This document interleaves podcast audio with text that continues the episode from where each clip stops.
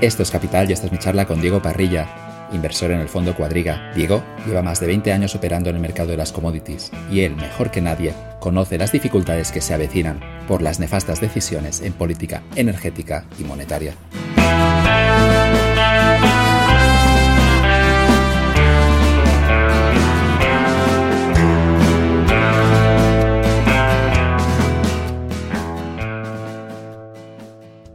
Este podcast está patrocinado por La Mina, el estudio que quizá puede diseñar la nueva web que necesita tu empresa.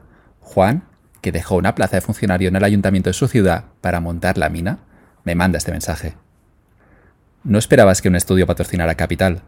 La inversión más rentable es hacer más rentable tu negocio. Nos hacía ilusión patrocinarla. Nos gusta la psicología del dinero, nos gusta Capital.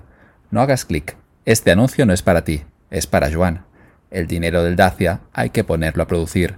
Es más rentable que holdearlo. Solo atendemos nueve proyectos al año y cada uno a partir de 12.000. El por qué es la conversión. Ahí sí que están justificados los elevados precios. No todas las webs cumplen la misma función. El coste oportunidad de la diferenciación, lo más cercano a cero. Aquí te contamos cómo. La curiosidad está en el que. Un día nos invitarás al podcast, acuérdate, firmado, la mina. No, Juan, la verdad es que no me esperaba este mensaje, pero déjame simplemente decirte que es un placer tener a la mina en Capital. Muy buenas tardes, Diego. Un placer tenerte en Capital. El placer es mío, Joan. Muchas gracias. Me gustaría empezar esta entrevista con una defensa de los especuladores. Te he leído en el libro The Energy Wall is Flat y Taleb dice que deberíamos celebrar el Día de los Emprendedores Caídos. Yo añado aquí a los inversores que, que se juegan que hacen apuestas con su propio dinero y pierden, a veces también ganan, pero en esas apuestas ah, hacen los mercados más eficientes. Así que me encantaría escuchar tu punto de vista porque es una figura los, los inversores, los especuladores, incluso los emprendedores en España, que a veces ah, los políticos a veces les critican mucho. Eh, muy buena pregunta. Yo creo que yo vengo de un mundo de materias primas eh, en el que tienes, pues digamos, eh, consumidores, productores, refinadores eh, digamos, los usuarios naturales del mercado, ¿no? Y, claramente el, tema es que ellos por sí mismos es prácticamente imposible, ¿no? Que una, un productor de energía quiera cubrir sus riesgos y encontrar exactamente un consumidor que quiera la misma cantidad en el mismo plazo, en el mismo todo, ¿no? Eh, es eh, literalmente imposible cuando hablamos de plazos, de cantidades, de, de calidades, de, digamos, de puntos de entrega, es decir, es, eh, por lo tanto hace falta algún tipo de intermediación, alguien que sea capaz de, tomar ese paso eh, intermedio y ser capaz de, eh, digamos, guardar o gestionar ese riesgo. Em, claramente está la figura de los creadores de mercado, los market makers, pero esto al final tiene que encontrar un, apoyo de capital y, de ahí viene un poco el concepto de, prima de riesgo, ¿no? de risk premia, de, eh, en, principio los, inversores barra especuladores, ¿no? porque no, o traders, eh, y, aquí hay una diferencia importante ¿no? entre estos conceptos. Eh, quizás, digamos, entramos porque estamos recibiendo esa compensación, ¿no? estás intermediando y, digamos, tomando una, sin, sin, tener nada que decir o hacer en el mundo del petróleo, tu intermediación permite, eh, en cierto modo, pues que un consumidor pueda comprar a un año y un productor vender a cinco años y tomar ese riesgo de un año a cinco años, ¿no? Con el rolo, etcétera. Así que es una parte fundamental eh, del, mercado por, muchos motivos, pero como todo en la vida eh, puede llegar a ser excesivo, ¿no? Si tienes mercados en los que esa actuación es dominante, y al final la labor de los intermediadores o gente que está intentando eh, apoyar esa liquidez se, produce o se convierte en un factor altamente dominante eh, que distorsiona directamente la, realidad de los mercados y que puede contribuir a volatilidad excesiva o rupturas, pues evidentemente es algo que hay que monitorizar. Eh, digamos que eso al final repercute en... También tenemos que entender que no todos los inversores están del mismo lado, todos los especuladores están del mismo lado, es decir, que se produce una, cierta guerra civil ¿no? entre, entre todos estos jugadores y jugadoras Em, pero claro, es una, es una parte importante eh, para, para, que el mercado pues, pues funcione. ¿no? Y hemos visto eventos duros ¿no? de, ruptura de, ruptura de liquidez, de, crisis, en los que estos inversores, traders, especuladores, pues eh, desaparecen y, al final sufre el mercado. Eh, por lo tanto, yo creo que es una simbiosis que, que hay que gestionar de una forma eh, digamos, constructiva, es, una simbiosis en la que tienen que sobrevivir todos y al final eh, no es, la palabra especulador viene un poco acompañada quizás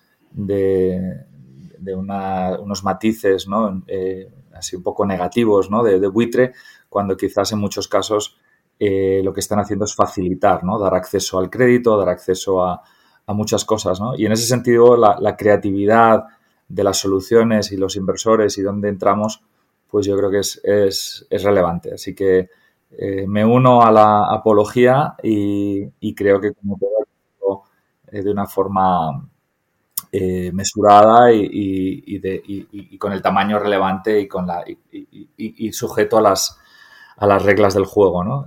sin, sin, dejar que aquello se, produzca desequilibrios o, cosas que puedan repercutir y, empeorar el, mercado a largo plazo.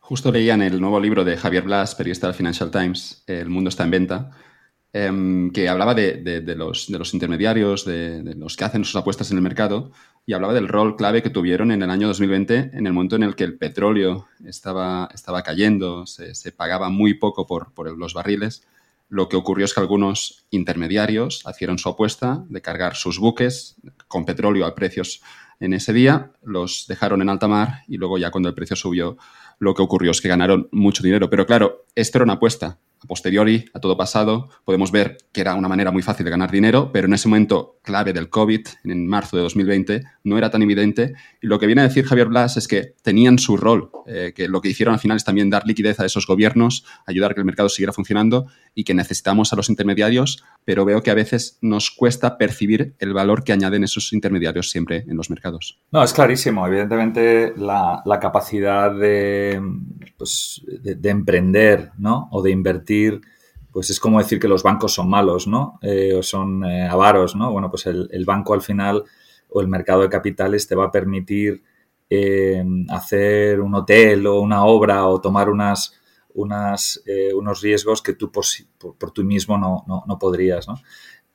al final las dimensiones de, del riesgo financiero son muchísimas, ¿no? Ahí estabas describiendo anteriormente el caso del petróleo, ¿no? Eh, al final, eh, las materias primas, eh, si, lo, piensas, imagínate que estás conduciendo tu coche, ¿no? Tú tienes un, depósito, ¿vale? Ese depósito es tu, capacidad de almacenamiento, ¿no? Y la gasolina que tienes en el depósito es tu nivel de inventarios, ¿no? en cierto modo, tu coche va a funcionar siempre y cuando tengas gasolina en el coche. Tiene un límite que es se puede acabar y tiene un límite que es que se puede llenar pues eh, digamos que los mercados al final mundiales a gran escala macro son iguales, ¿no? Nosotros tenemos una capacidad de almacenamiento y tenemos unos inventarios. Eh, existe un problema en ambos casos, ¿no? Cuando los inventarios se acaban y tienes, digamos, eh, hand to mouth, no hay literalmente forma física de, de, poner gasolina en tu coche, pues el mundo se para, ¿vale? Y los precios se disparan, y se produce una, una mecánica de destrucción de demanda, de, creación de oferta, de sustitución, eh, eficiencia, etcétera, etcétera, ¿no? que conocemos bien. Pero el otro lado es igual de, peligroso, ¿no? porque cuando tienes, eh, digamos, los, eh, tu, depósito del coche totalmente lleno, si yo llego y te ofrezco 100 litros de gasolina gratis, pues tampoco tienes dónde ponerlos, ¿no? No tienes dónde guardarlos. Por lo tanto, eh, ese desfase, digamos, en el que los productores, que es lo que suele ocurrir en las crisis, ¿no? La gente dice, no, cuando el petróleo cae, pues nada, los productores dejan de producir. Ten en cuenta que en la crisis es cuando más necesitan esos ingresos, ¿no? Por lo tanto, es un tema que hablábamos en el libro de energía, ¿no? Con Daniel Lacalle, era esta dinámica de la OPEP, ¿no? Que tú, tú tienes control hasta que dejas de tenerlo. Y cuando se rompen esos niveles y necesitas ese dinero y produces todavía más, pues se produce un desequilibrio. Así que lo que tenemos es una serie de piezas y lo curioso de lo que tú describías es el valor del almacenamiento. ¿vale? Yo hice mi tesina en la carrera, yo soy ingeniero, pero eh, estudié máster en, Economía y Gestión del Petróleo y mi tesina era sobre el concepto de opciones reales. Básicamente el concepto de opción financiera, ¿no? el, derecho pero no obligación, eh, y, aplicado al mundo de los activos reales. ¿no? Por ejemplo, una mina, eh, una concesión minera es el derecho, pero no la obligación a producir. ¿vale? Por lo tanto, tiene un perfil de, call option una, la capacidad de almacenamiento, ya sea a nivel primario, con, digamos, almacenamiento en convencional o eh, secundario o terciario. Al final, un buque eh, no está diseñado para almacenar el petróleo, está diseñado para llevarlo del punto A a B, pero son cantidades enormes y al final tú puedes dejar ese, ese barco, esa petrolera, eh, simplemente como si fuera almacenamiento. Lo dejas en puerto porque no hay demanda pero tú eh, tienes esa capacidad de almacenar. Por lo tanto, eh, sería el equivalente a en tu coche, pues, y llenar primero el depósito, luego la garrafa que tienes en el, eh, digamos, en el maletero y tercero ir a, coger latas de Coca-Cola y llenarlas de, gasolina porque te la están regalando, ¿no?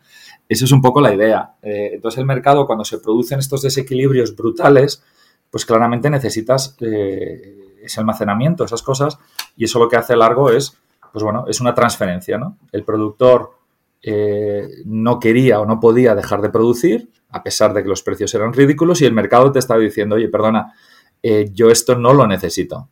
Y, te voy a pagar 20, te voy a pagar 10, te voy a pagar 0, y llega un punto en el que te voy a decir, te voy a penalizar por darme más petróleo. Te he dicho que dejes de darme petróleo. No, perdona, es que si dejo de, producir petróleo voy a dañar mis campos petrolíferos, por lo tanto tengo que continuar. Y bueno, pues eso genera, digamos, estos desequilibrios y por lo tanto evidentemente todas estas piezas del sistema, ya sea el almacenamiento eh, u, otros muchos, eh, digamos, juegan, juegan su, labor, ¿no? Y, es parte del juego, es decir, cuando tú eh, decides invertir en tener tanques de almacenamiento, pues, pues te has gastado una prima, has pedido, tienes una licencia, has gastado un dinero, tienes eso, y durante periodos de mucha demanda eso está vacío eso te paga cero de alquiler. Pero se producen eventos como estos eh, brutales en los que el alquiler de ese almacenamiento te paga pues eh, en uno o dos meses el, valor entero de, tu, de, tu, tanque. ¿no? Por lo tanto, es un, negocio mm, sin más de, opcionalidad, como casi todos en, en, la vida y en particular el mundo de materias primas, ¿no? donde existe esta, eh, esta dinámica muy claramente. Fascinante. No, entiendo, la, OPEC no se podría permitir a no producir durante un mes. ¿Es una cuestión de, del propio, la propia extracción del petróleo o estamos hablando de que los países no están organizados para dejar de percibir esos ingresos durante un tiempo? Porque si es esta segunda, yo veo una mala gestión de los recursos. la, OPEP es un mundo fascinante. No, es, es, un mundo fascinante porque el concepto de los oligopolios, una de las, de las eh, creencias que un poco poníamos en, cuestión ¿no? durante eh, en, nuestro libro, Daniel y yo, era el, concepto de que la OPEP o los oligopolios, en particular del petróleo, eh, digamos, la idea era, como yo controlo la producción, controlo el precio. ¿no? Es decir, existe la percepción de que el que controla, tienes un oligopolio de la oferta y por lo tanto tú puedes hacer lo que quieras. Esto, en mi opinión, es más bien condición necesaria, pero no suficiente. ¿vale? Lo que ha ocurrido en el mundo del petróleo es algo distinto. Hemos tenido más bien un monopolio de la demanda. ¿Vale? ¿Qué quiero decir con esto? Es decir, eh, la demanda del transporte, prácticamente si te fijas en las motos, en los coches, en los autobuses, en los camiones, en los trenes, en los barcos, es un mundo de petróleo. ¿Vale? Es gasolina, es queroseno, es diésel, es lo que quieras. De forma que durante décadas el petróleo, eh, digamos, se ha beneficiado de ese, de ese monopolio absoluto sobre el transporte. Por lo tanto, eh, la capacidad de la OPEP de decir, bueno, voy a cortar un poco la oferta para que suban los precios y mantener de forma un tanto artificial eh, unos precios más altos, eh, engaña, ¿no? Porque digamos que en realidad eso solamente es posible porque existe un monopolio de la demanda. Es decir, en, en condiciones distintas, y era un poco la tesis del libro, en un momento en el que existe competencia por la demanda, es decir, tú dices, bueno, que me sube la gasolina a 200 dólares por barril, pues bueno, pues voy a ir, mi coche tiene eh, paneles solares, tenemos eh, autobuses con GNL, con gas natural eh, comprimido, licuado, los barcos, etcétera. Es decir, que, el gran enemigo de esta parte de, digamos, de la OPEP es, un, es, una concepción falsa. Y esto es muy peligroso porque los productores pueden llegar a creerse su propia historia, ¿no? Eh, decir, bueno, nosotros tenemos el petróleo, somos infalibles y ya, ya se vio en los años 70, ¿no? Vamos a intentar eh, restringir la oferta porque me necesitan y se dieron cuenta eh, de una forma bastante bueno, dañina para ellos que al final el mundo se ajusta, ¿vale? Se ajusta de miles de formas, ¿no? Se busca, se ajusta a base de tecnología en la oferta, creando nuevas formas, siendo más eficientes, buscando alternativas, destruyendo demanda, etcétera. Así que en ese sentido, eh, la OPEP, pues bueno, tiene una. Eh, sigue teniendo una posición bastante dominante, pero evidentemente que esos recortes que puedan hacer repercuten. si tú tienes 100 barriles a, a 50 dólares, pues ganas X, ¿vale?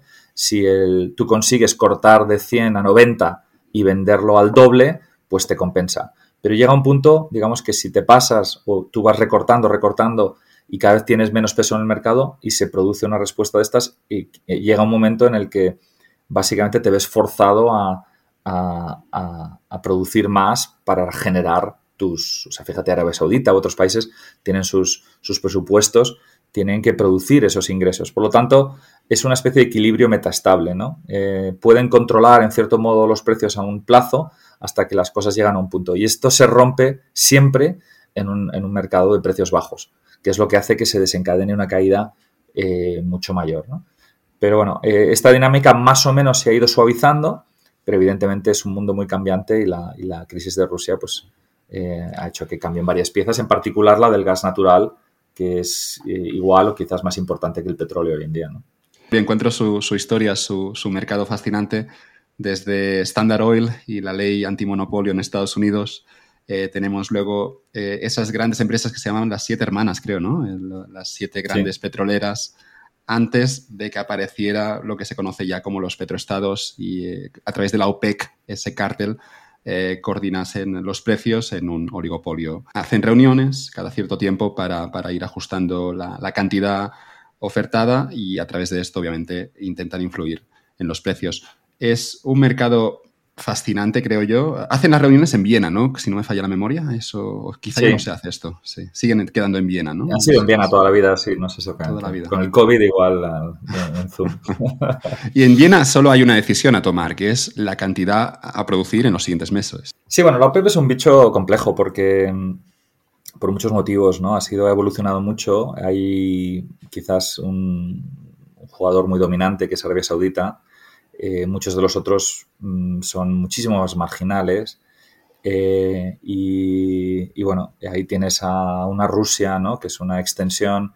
Eh, es, un tema, digamos, más complejo. Es un poco como la política monetaria, ¿vale? O sea, los bancos centrales, un poco la OPEP, podrías decir, es un poquito como el, Banco Central del Petróleo, ¿no? Eh, en, ese sentido existen ciertos paralelismos, ¿no? Porque eh, la política monetaria históricamente se controla con los tipos a corto y digamos que el precio a largo de la inflación pues estaba más o menos libre, ¿no? hasta que empezó QE, ¿no? y empiezan todas estas medidas, ¿no? en el que los bancos centrales pues empiezan a intervenir ya no solamente con, con, los tipos a corto, los Fed Funds y demás, sino que empiezan a comprar y a distorsionar el precio futuro. Eh, esto es algo que ocurre también, ¿no? O sea, la, OPEP tiene que no solamente ver lo que pasa en el corto plazo, por ejemplo, en la crisis del 2007 eh, eh, teníamos un petróleo a 140, pero los futuros de petróleo estaban descontando subidas mucho mayores, es decir, teníamos el mercado en lo que llamamos contango. Esto lo que era era dinero gratis para los, los productores canadienses y todas las tecnologías que decían, o sea, tú me estás restringiendo la oferta, sube el precio, me subes los forwards y yo puedo ir al banco, eh, pedir un préstamo enorme y vender el petróleo a 160, 180 o lo que fuera, ¿no? Y además de eso teníamos los márgenes de refinería muy abiertos, que es lo que nos... Al final la gente, todos hablamos de petróleo, pero nadie consume petróleo. Eh, todos consumimos productos refinados, ¿vale? Es decir, la gasolina es petróleo más el margen de refino, ¿no? Y este margen de refino tiene vida propia. Es un poco el fruto de, de una, de una refinería que compra petróleo, lo refina y vende gasolina. ¿no? Hay una oferta y demanda, hay ciclos, etc. Así que toda esta dinámica es, compleja, pero al final la OPEP pues tiene que barajar eso. Y la lección aprendida de entonces fue cuidadito. Yo lo que quiero es los precios a corto altos, pero quiero mantener los precios a largo bajos, porque no quiero ponerle en bandeja a, los, a mi competencia, digamos, a otras tecnologías o otros que, entren y, encima cuando ellos venden a futuro esa producción y el precio colapsa, ellos siguen produciendo porque ya lo han vendido, ¿vale? Así que digamos que, que ahí dentro de la simplicidad del concepto, eh, lo que ellos van a intentar es eh, tener, digamos, una prima extra, no excesiva, que, puedan, que puedan monetizar eh, sin, crear necesariamente grandes distorsiones, que la gente deje el mercado o, ponerle en bandeja a otros competidores, ¿no? Así que yo creo que en sí la, letra pequeña de estas reuniones tiene más, muchas más dimensiones, ¿no? Y es más macro y tienen que anticipar cosas. Y evidentemente como decía antes, tienes un problema también de compliance, ¿no? O sea, hay muchos que dicen que sí, que sí, y luego por detrás, pues, hacen otras cosas, ¿no? Lo que pasa es que al ser más pequeños, pues son menos relevantes, pero, pero vamos, es una especie de, siendo un poco cínico, pues, te diría que al final el, el, 80% del peso, tanto de los cortes como de las decisiones, son, son Arabia Saudita, ¿no? El resto eh, son más figurantes. Hay un poco de teoría de juegos, veo aquí, ¿no? De quedar en la reunión, decir que vas a cumplir y luego, por tu parte, si hay uno que, no cumple, no pasa nada, pero claro, estamos aquí en un escenario en el que tienes que fiarte de la otra parte, en este cártel. Y me acuerdo, ¿no? Ahora de, claro, esto que comentabas justo ahora, ¿no? Si en Arabia Saudí, me invento los números, pero extraer un barril de petróleo cuesta 20 o 30 dólares porque es más accesible y luego tenemos un escenario en Estados Unidos que con fracking puede costar 70 o 80 dólares, Claro, quizá a los saudíes les interesa mantener ese precio en los 50, 60 para que el fracking no sea rentable, estabas diciendo. Y eso es lo que hicieron durante un tiempo. Sí, efectivamente. Efectivamente, sí, sí, eso es, eso es así. Tú tienes que...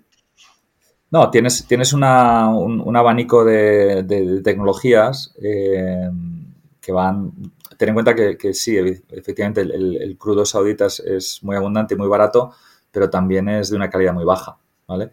Es un crudo que requiere un refino potente, tiene azufre, es muy pesado, por lo tanto se parece casi más al fuel óleo que a la gasolina, ¿vale? Por ejemplo, el crudo que sale de, del Mar del Norte o en otros, en, el Golfo, en Estados Unidos y tal, es, un crudo mucho más cercano al producto final, ¿no?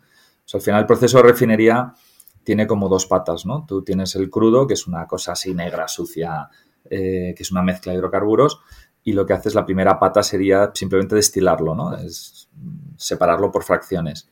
Y digamos que lo que te va a dar, lo que entra sale, ¿vale? Es decir, si, metes algo muy pesado y con mucho azufre, pues sale algo pesado y con azufre. Lo que pasa es que al separarlo, pues te van a salir fracciones de gasolina, de diésel, de tal, y en el caso de Arabia Saudita sale mucha, eh, mucho fuel óleo, mucho residuo, ¿no? Eh, eso requiere una segunda fase de tratamiento, es decir, refinerías más complejas que, hacen pues, que estos productos más pesados se rompan, ya sea por procesos eh, catalíticos o procesos térmicos, ¿no? Y ese es un poco el lado de ingeniería de decir, bueno, el mundo me ha dado, ¿sabes?, naranjas y quiero limones, ¿no? Es decir, cómo transformo lo que, eh, lo que tengo y, demás. Y esto genera ciclos, ¿no? Eh, porque al final una refinería, pues es lo mismo, es, una, es un negocio, ¿no? Compras un tipo de crudo, lo refinas y evidentemente tener una refinería más compleja es más caro, ¿no? Por lo tanto, eh, lo más fácil es tener simplemente destilerías, ¿no? Eh, y todo este proceso de, refino, pues si, si, eh, si no se, existen esos incentivos y el mercado no te los está compensando, pues no se invierte en ellos. Y cuando llegan estas crisis y los márgenes de refinería se abren y todo el mundo quiere crudo saudita para refinarlo y tal, pues tienes que esperar tres o cinco años hasta que esa refinería se haya completado y, ese crudo se pueda hacer. Entonces, uno de los temas importantes históricamente en el mercado del petróleo es los larguísimos ciclos de, producción. Desde que tú decides, venga, pues vamos a producir crudo en Alaska hasta que eh, ese crudo llega en forma de gasolina a tu coche en Barcelona, pues son mínimo 10 años. ¿vale? Por lo tanto, estos eh, errores de cálculo eh, hacen que sea muy difícil, mirado cómo está ahora mismo Alemania, ¿no? Oye, pues resulta que hemos dependido mucho de los rusos y ahora tenemos que dar la vuelta y no es algo que puedas hacer en 48 horas, ¿no? Entonces, estas decisiones estratégicas, este concepto de seguridad que por cierto es un concepto que va en las dos direcciones, ¿no? Los consumidores tienen necesidad de, asegurarse la oferta y, los productores la demanda, ¿no? Es decir, que es una dinámica, como has dicho bien, de, teoría de juegos. Nos necesitamos el uno al otro, vamos a jugar para intentar eh, maximizar nuestra, el valor de lo que tenemos, pero entendiendo que abusos a corto plazo pueden suponer pérdidas grandes a largo plazo. Es decir, si Rusia eh, ahora mismo pues puede conseguir unos retornos increíbles sobre su gas, pero al final le vamos a decir, bueno, pues este gas eh, te lo quedas, ¿vale? Y en unos años pues eh, han perdido, digamos, este mercado. Por lo tanto, son, son dinámicas complicadas que, tenemos que entender la dinámica a corto, medio, largo plazo y que requieren infraestructuras, inversión, temas, evidentemente, también eh, ecologistas, regulatorios, eh, gobiernos, etcétera, ¿no? Como hemos visto con, muchos de los eh, oleoductos y gasoductos y cosas de estas, ¿no? Lo complicado que es. Pero una vez que esta inversión está hecha, al final esta volatilidad, estas subidas de precio a corto plazo son, son muy bajistas a largo plazo, porque una vez que Europa ha decidido que ya no necesita Rusia y que se realizan inversiones brutales para para conseguir ese gas de otros sitios y se produce esa, inversión, pues al final lo que tenemos es un, excedente, ¿no? una, capacidad de, poder traer ese gas de muchos sitios y Rusia quizás casi te lo regale. ¿no? O sea que vamos a ver cómo acaba la, película, pero son efectivamente dinámicas complejas eh, y, partidas de ajedrez eh, geopolíticas que, si te equivocas el error lo vas a pagar durante muchos años y puede ser casi, casi letal. En economía me gusta el concepto de activos específicos, que estamos hablando de activos que, solo tienen valor dentro de una transacción muy concreta y fuera de ella su valor es, próximo a cero. Em, estoy pensando, claro, en, el gasoducto, el Nord Stream, eh, que se construye entre Rusia y Alemania. Eh, si no se llega a vender ese gas luego a los alemanes, ese gasoducto no tiene ningún valor y tenemos esas inversiones de 10 años. Luego, luego, claro, se está jugando también aquí una partida, ¿no? Hay la geopolítica de por medio. Yo no sé si Putin lo está calculando bien, pero, pero parece que lo tiene muy claro.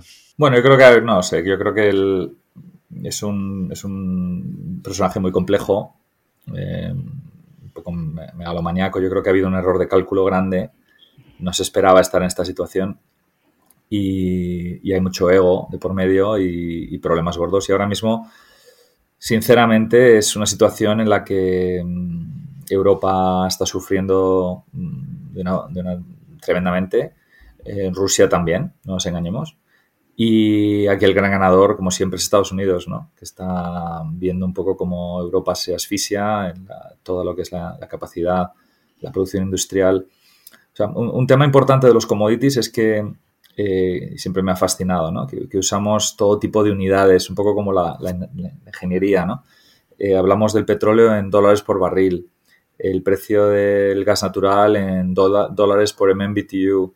En Europa se habla de pence per therm, en, ¿sabes? en Inglaterra en el gas, en Alemania tal, el fuel óleo en dólares por tonelada. O sea, es decir, es, muy difícil eh, comparar manzanas con manzanas, ¿vale? Eh, la gente en general sabe pues, que el petróleo está más o menos caro o barato, pero esa, eh, cuando traducimos el precio de estas cosas a un denominador común, en el caso del gas natural, para que os hagáis una referencia, eh, el precio en Estados Unidos ahora mismo del gas natural a unos 7 dólares en MMBTU, estamos hablando de unos 40-45 dólares por barril de petróleo equivalente, ¿vale? Con un petróleo a 100, pon 110.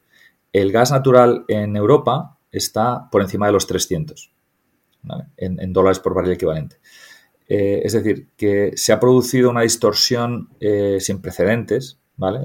tanto en precio como en volumen como en, duración, que hace que eh, al final lo que es el gas natural al final es una parte muy importante del, del precio de la electricidad y por lo tanto de la capacidad de producir bienes baratos, ¿no? El aluminio, el, cristal, o sea, es energía sólida. Hay una parte muy, muy importante de estos procesos que, es más allá del, de la lúmina o de la sílice, ¿no? Es el, es el digamos, el, la componente energética. Por lo tanto, hay muchísimos negocios que están eh, asfixiándose por esta gran subida, no solamente la subida de precios, sino los, los volúmenes bajos, ¿no? La subida de precios, en cierto modo, la puedes compensar con subsidios, ¿no? Con, con, ayudas, digamos.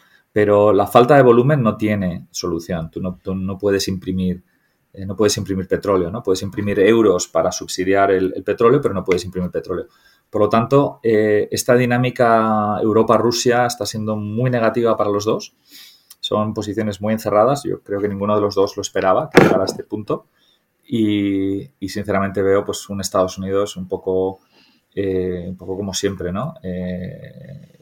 le interesa en cierto modo que el conflicto siga. Mm, porque está destrozando, o sea, al final es el gran beneficiario de Estados Unidos. Lo que estoy diciendo es un poco provocador, pero eh, una, una, guerra duradera y con precios eh, de gas muy altos y con disrupciones y tal, eh, Europa nos destroza y Estados Unidos se refuerza.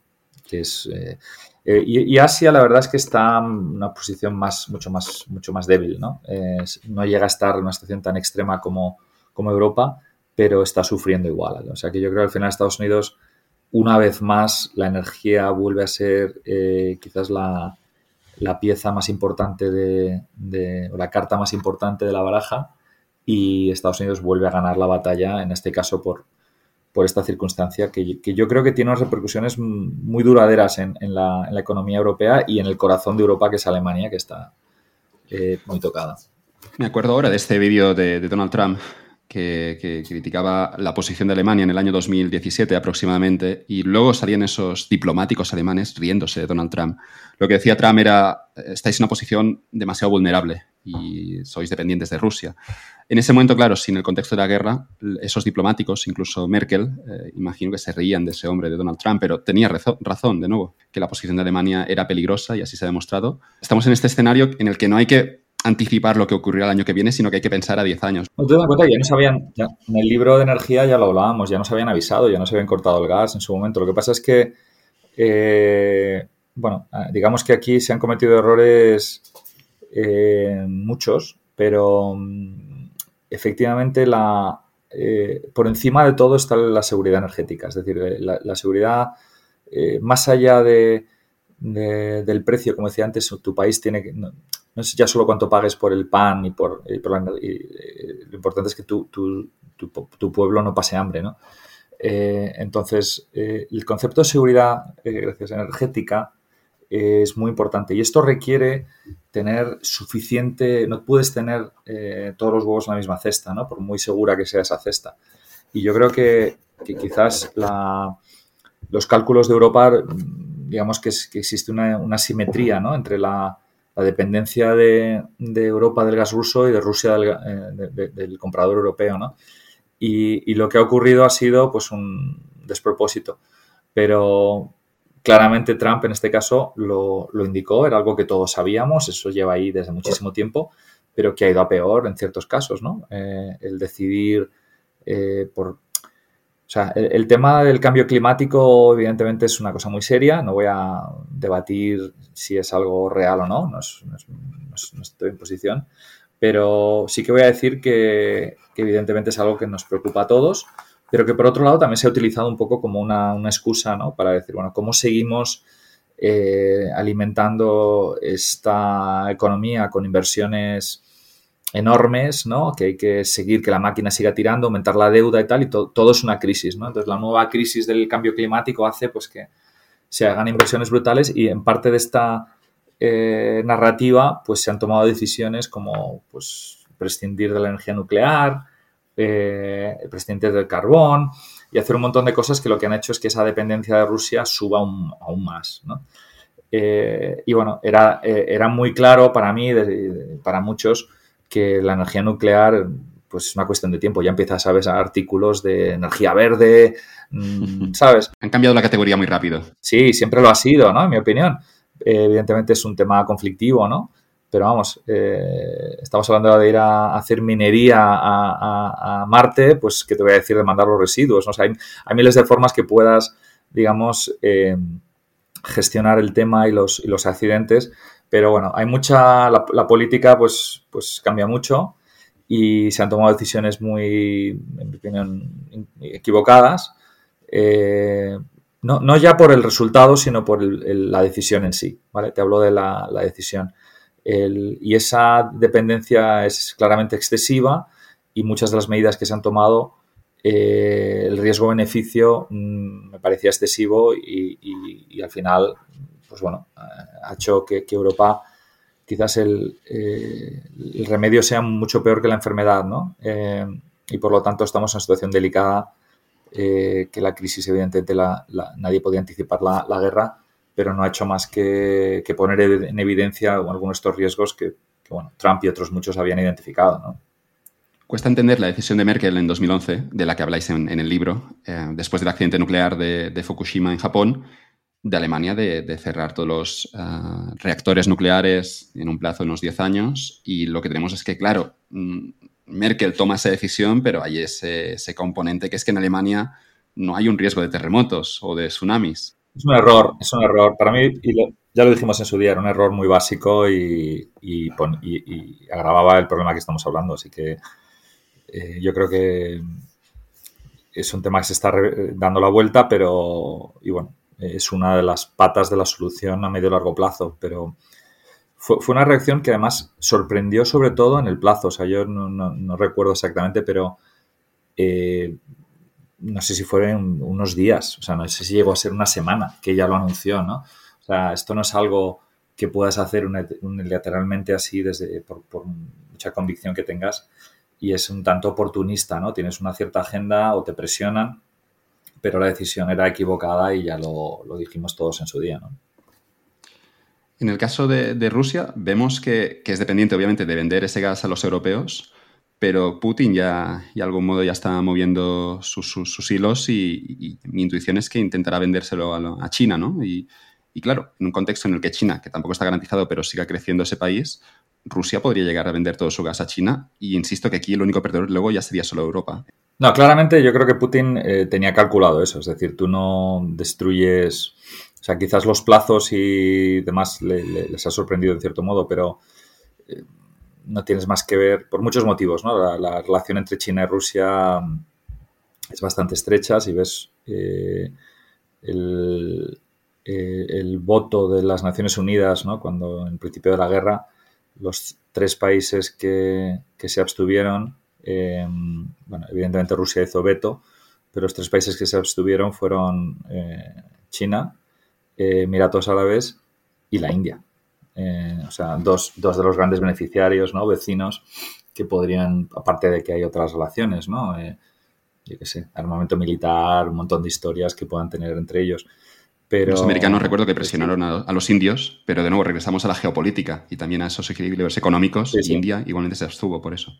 Sí, ahí es, una relación un poco, como en, informática dirían, un poco de espagueti, ¿no? O sea, todo, todo mezclado. Yo soy amigo tuyo, pero tú eres enemigo de este y este por lo tanto es amigo mío, pero yo soy enemigo es complicado y, dependiendo del prisma por el que lo veas, cuando te pones un prisma militar o un prisma eh, energético o un, yo qué sé, ético, pues cambia la película, ¿no? Eh, entonces, aquí hay muchos conflictos de un poco de intereses, ¿no? De, a quién apoyo, a quién dejo de apoyar y, bueno, al final está clarísimo que, Rusia eh, necesita esa salida para su gas y evidentemente eh, va a mirar hacia el este. ¿no? En la parte de Europa hay un daño demasiado grave y bueno, siempre cabe la posibilidad, no podemos descartar, de que se carguen a Putin del día a la noche, que se produzca una limpieza masiva, eh, que se...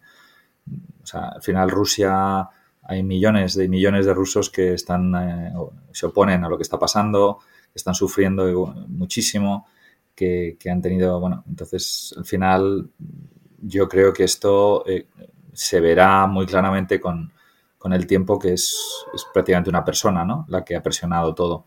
Por lo tanto, eh, no descartemos una situación en la que pueda haber un cambio muy, muy drástico. ¿no? O sea, Putin se lo cargan, a la o como quieras, alguien desde dentro o desde fuera, y o muere o lo que ocurra. Y, y al final Rusia pues viene una, un gobierno mucho más abierto y, la, situación se normaliza dentro de la corrección de ciertos errores históricos, ¿no? Pero el camino que llevamos hoy, pues es, claramente un camino que, lleva a una Europa que no puede confiar en Rusia y una Rusia que no puede confiar en Europa. Ahora es evidente, pero en el año 89, cuando cae el muro, de el muro de Berlín, por parte de Occidente no se hicieron bien las cosas o no sé si fue una cuestión de ambición, pero lo que quedó en Rusia claramente es muy insatisfactorio y hoy vemos un poco el equilibrio de todo eso. Sí, claramente, hombre, estas transiciones son dificilísimas, ¿no? Eh, China también parecía que iba en una dirección y bueno, ya vemos dónde está y quizás las autarquías pues, pues han ido dominando, ¿no? En muchas partes del mundo y, y bueno, eh, el levantamiento del Capitolio en Estados Unidos no te creas que iba muy lejos, o sea, que allí es un poco locura, ¿no? Pero, pero bueno, eh, la situación política es, es la que es y, quizás yo creo que vienen tiempos difíciles porque al final el abuso monetario y fiscal eh, que, ha alimentado esta percepción de riqueza ¿no? Eh, está empezando a, demostrarse pues que, es bastante artificial, que la deuda es excesiva, que es muy difícil normalizar, que la inflación está subiendo y esto genera, pues no hace falta ser un genio, ¿no? Lees un poquito de historia y ves lo que ha pasado en episodios anteriores, ¿no? De, inflación, de desigualdad, pues populismo, extremismo, eh, conflictos civiles, eh, guerras, etcétera. Así que eh, nos quedamos más tranquilos. No, es lo que hay. Es que es, un poco triste, ¿no? Yo cuando escribí el libro de las antiburbujas, lo... aquellos que, bueno, muchas de las copias que he dedicado eran siempre espero que te guste y espero equivocarme porque me he sentido siempre un poco como un médico, ¿no? Que está diagnosticando una enfermedad terrible a un amigo, ¿no? Como, como amigo, como médico quieres acertar, ¿no? Pues mira, eh, tienes esto, ¿no? Como, como amigo esperas equivocarte, ¿no? Porque evidentemente no, eh, es, algo muy grave, ¿no? Y yo me siento un poco así, ¿no? Yo veo a un diagnóstico de, de la economía y del abuso monetario y fiscal que se ha hecho y, algo que, que, se ha agravado muchísimo desde, desde que escribí el libro y, pero se ha reforzado la tesis, ¿no? Y al final lo que ves es eso, ¿no? Y, y quizás yo creo que pues, si, si, los abuelos de, de, Powell y compañía estuvieran vivos, pues estarían dando collejas, ¿no? Diciendo, pero, pero ¿qué estáis haciendo, chavales? Estáis, o sea, si esta película ya la hemos visto, ¿no? Eh, y al final los, el, daño de la inflación, esta, esta complacencia, eh, esta, esta dinámica de cortoplacismo, ¿no? O sea, crisis medidas extraordinarias, ¿no? Me recuerda un poco al, boxeo, ¿no? Todas las peleas es la pelea del siglo, ¿no? Eh, cada, cada, cada tres meses tienes la pelea del siglo en, el boxeo, ¿no? Pues es un poco como los, políticos, ¿no? Que cada, cada problema es la emergencia del mundo mundial y tenemos que romper los límites de deuda y, seguir imprimiendo y cogiendo deuda porque es que si no es el fin del mundo y al final es el, niño que gritó lobo, ¿no? Eh, llegan crisis de verdad, o es esto, al final has perdido el margen, de maniobra y, al final lo que has creado es no, no has resuelto los problemas, ¿no? Los has diferido, transferido, transformado y, por desgracia agrandado, ¿no? Y eso es algo que, yo creo que todos estos conflictos que, estamos hablando y que estamos viendo y es el principio de, más, ¿no? O sea, de momento China no está en la película, eh, como te digo, cabe ser optimista, ¿no? Puede que, que, Rusia, pues, la situación cambie y no, le deseo el mal a nadie, pero yo creo que, si Putin no estuviera ahí, pues estaríamos mejor todos. Y, bueno, es la situación que tenemos, ¿no? Pero geopolíticamente es un mundo complicado y, todas estas medidas cortoplacistas de abuso monetario y fiscal eh, al final tienen consecuencias y, y, lo hemos visto en la historia y yo creo que vamos por ese camino, por desgracia. Tenemos esos ciclos electorales a veces, bueno, si lo miramos desde este punto de vista, demasiado cortos, porque el hecho de que tengan que reelegir al político cada cuatro años eh, condiciona sus, sus decisiones. Pero es que luego tenemos también la figura del banquero central, que yo me acuerdo en la universidad cuando me enseñaban el, el, rol del Banco Central en la economía, me acuerdo en clase que decían, el banquero central es independiente y se suena al teléfono del político, no va a coger ese teléfono porque no tiene que escuchar al político. Pero hemos visto muchos banqueros centrales en Europa y en Estados Unidos mm, demasiado conectados ¿no? con los intereses electorales seguramente del político en ese momento. Bueno, 100%. Eh, lo que estás escribiendo es el principio de independencia. Lo contaba Sala Martín, era divertido. Se ponía en un, en, un, extremo de la clase y luego en otro extremo decía que había un teléfono y decía, aquí suena un teléfono, pero yo no me voy a acercar. Y se quedaba en el extremo y no cogía el teléfono luego, como diciendo que era el banquero central y no tenía que escuchar la presión del político. Sí, lo que pasa es que al banquero central lo elige el presidente, eh, los cambia, lo cambia como quiere y al final se ha erigido. Ya el 2008 fue un momento clave, ¿no? Porque, digamos, eh, se tomaron medidas sin precedentes prácticamente, bueno, eh, bajar el dinero a cero, imprimir para ayudar a los gobiernos.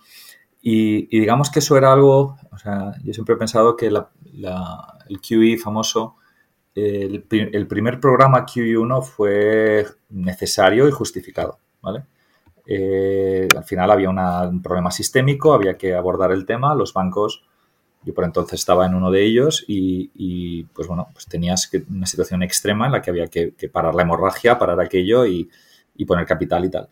Eh, el problema es que una vez que abres ese canuto, ¿no? Y, digamos, existía un caso de, fragilidad, eh, deja de utilizarse, o sea, es curioso, ¿no? Pero todas estas, si recuerdas, estas políticas eran, se llamaban eh, unconventional, ¿no?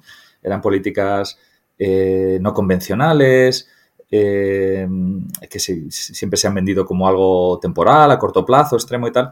Y todos estos programas luego pues se eternizan, ¿no? Se, quedan allí, se convierten en, totalmente convencionales.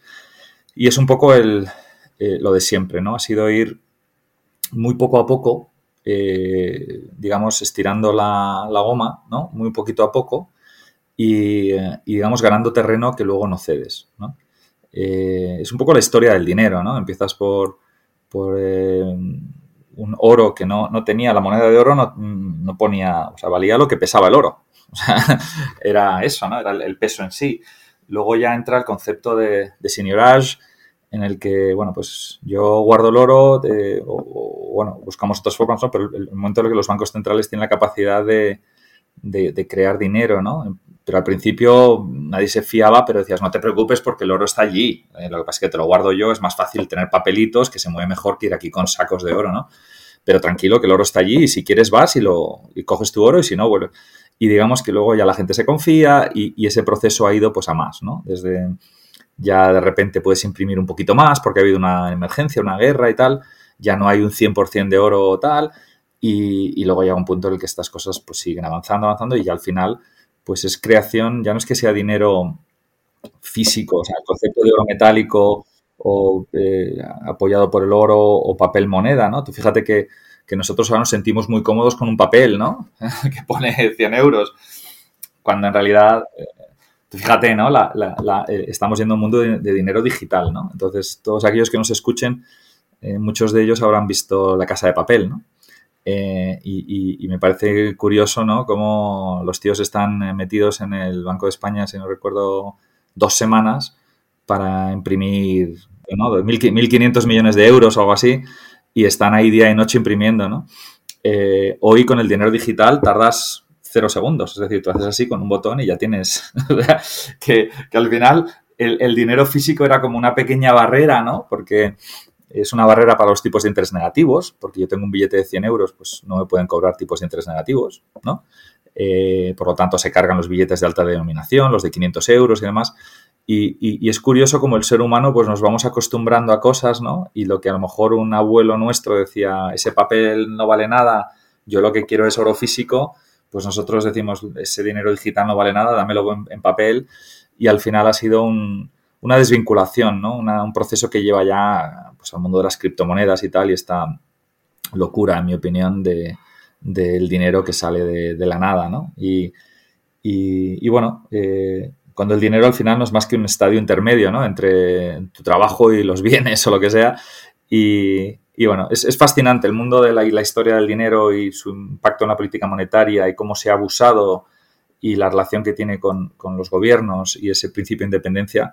Pero vamos, eh, que ser un iluso, ¿no? fíjate el, movimiento de sillas que ha habido eh, con Lagarde y Draghi y Yellen, ¿no? O sea, como el ministro de Finanzas ha sido banquero central y el banquero central ministro de Finanzas. Es decir, que es que ya la, digamos, inmersión y el contacto entre esos dos teléfonos que dices tú es, que es la misma persona, ¿no? Que está en los dos lados, o sea, que no hace falta ni que, ni que se llame. Me hacía gracia un vídeo, creo que era de Powell, en uno de esos programas en Estados Unidos de documentales, creo que era 60 Minutes, y le preguntaba al periodista americano a Powell cómo lo hacía para imprimir, no sé, un billón de dólares. Y decía, no, me meto en el ordenador y eso que decías, le doy al enter y ya está. Y el periodista le decía, ¿y eso es todo? Y dice, sí, sí, con esto ya. Claro, o sea, al final lo que vale, yo creo que por eso eh, todos los activos que tú puedas imprimir eh, son peligrosos, ¿no? Pues se pueden diluir. Eh, entonces, al final la, inflación es muy importante entender que, no, es que suba el no es que tu casa valga más o el pan valga más, ¿vale? Lo que ocurre es que los euros con los que compras tu casa o los euros con los que compras el pan valen menos. Es así de sencillo. La inflación es simplemente eso. Eh, básicamente ahí hemos imprimido o impreso eh, miles y miles y miles de millones de papelitos y la gente se sorprende eh, que esos papelitos compren menos cosas, ¿vale? Le ocurre mucho, pues la gente se rasca la cabeza y te dice, Diego, ¿cómo es posible que tengamos una crisis y suban las casas? ¿No deberían estar cayendo las casas? Digo, no, pues no tiene nada que ver. O sea, tú puedes tener una crisis, pero si yo le entrego a todo el mundo cheques de dinero y al gobierno y todo este dinero es imprimido impreso de la nada, pues evidentemente eh, tienes más papelitos buscando un número finito de activos. Si además se juntan pues una guerra, una falta de inversión y una serie de, temas más estructurales, pues esta inflación eh, evidentemente es, muy superior. Pero la inflación, sin duda alguna, y todos los casos, el 100% de los casos de hiperinflación históricos siempre, siempre han sido un fenómeno monetario. Siempre. Es un tema de impresión de dinero. Y todo lo que ocurre eh, con los abusos monetarios y fiscales, al final la variable de ajuste siempre es la moneda. Es decir, tú puedes, tú puedes ser Venezuela y decir, bueno, pues aquí yo estoy en control, voy a expropiar, voy a hacer no sé qué, voy a imprimir dinero, voy a dar ayudas, voy a hacer lo que tú quieras. Tú haces lo que quieras, eh, puedes controlar lo que quieras, la, eh, incluso la, bolsa, lo que, los activos, pero lo que siempre acaba cediendo es la moneda. Y esto es un poco el, tema, ¿no? Esta dinámica de batallas de monedas, eh, todo lo que es su segunda derivada, que son la, batalla comercial. Eh, es decir, que esta, batalla monetaria, este mundo de intentar pensar que, estamos resolviendo los problemas imprimiendo papelito y deuda es una auténtica falacia y lo único que estamos haciendo, como he dicho antes, es eh, retrasar, dar una patada a la lata, eh, transferir de un vecino a otro y en otras formas, transformar en inflación y en desigualdad y al final agrandar estos problemas con burbujas y con situaciones como las que estamos viviendo ahora, que, no tienen solución fácil, ¿no? Porque ahora vemos a los bancos centrales subiendo tipos un poco a la desesperada. Eh, lo mejor que te puede pasar es que, que, una recesión, pues, digamos, eh, quite un poquito de, inflación y la cosa se modere en cuanto a lo que es la pata de la demanda, pero no me cabe la menor duda de que estamos en una situación que va a requerir eh, más, de, lo mismo. Y entonces creo que vamos en, muy claramente, hay un debate ahora grande entre inflación y deflación. Yo creo que, eh, vamos de cabeza a esta inflación, un periodo de crecimiento bajo y, o nulo y subida de precios y es el resultado de, pues bueno, del abuso, ¿no? de, tener demasiada deuda, no poder subir tipos de interés y, una dinámica pues que es un tanto complicada. ¿no? Y esto al final, pues los bancos centrales, por mucha independencia que quieran o pretendan tener, pues están ya muy metidos y de hecho yo creo que son graves culpables de muchas de las cosas, que, el grado de, de distorsión que estamos viviendo. ¿no? Y raramente asumen su, responsabilidad los banqueros centrales y también los políticos, que ahora estoy pensando en el gobierno de España, donde se, repite y se dice muchas veces hay una inflación por culpa de Putin, por culpa de la guerra, y no se menciona el hecho de que se han imprimido billones, incluso trillones de euros en los últimos años. Sí, a mí eso es algo que me duele bastante, sinceramente, porque creo que hay un... Y no hay un solo periodista que lo cuestione. Yo aquí no, no entiendo tampoco si, si, están haciendo bien su trabajo algunos periodistas, porque veo que no se cuestiona ya ni públicamente, nadie repregunta en las, en las entrevistas a los políticos españoles.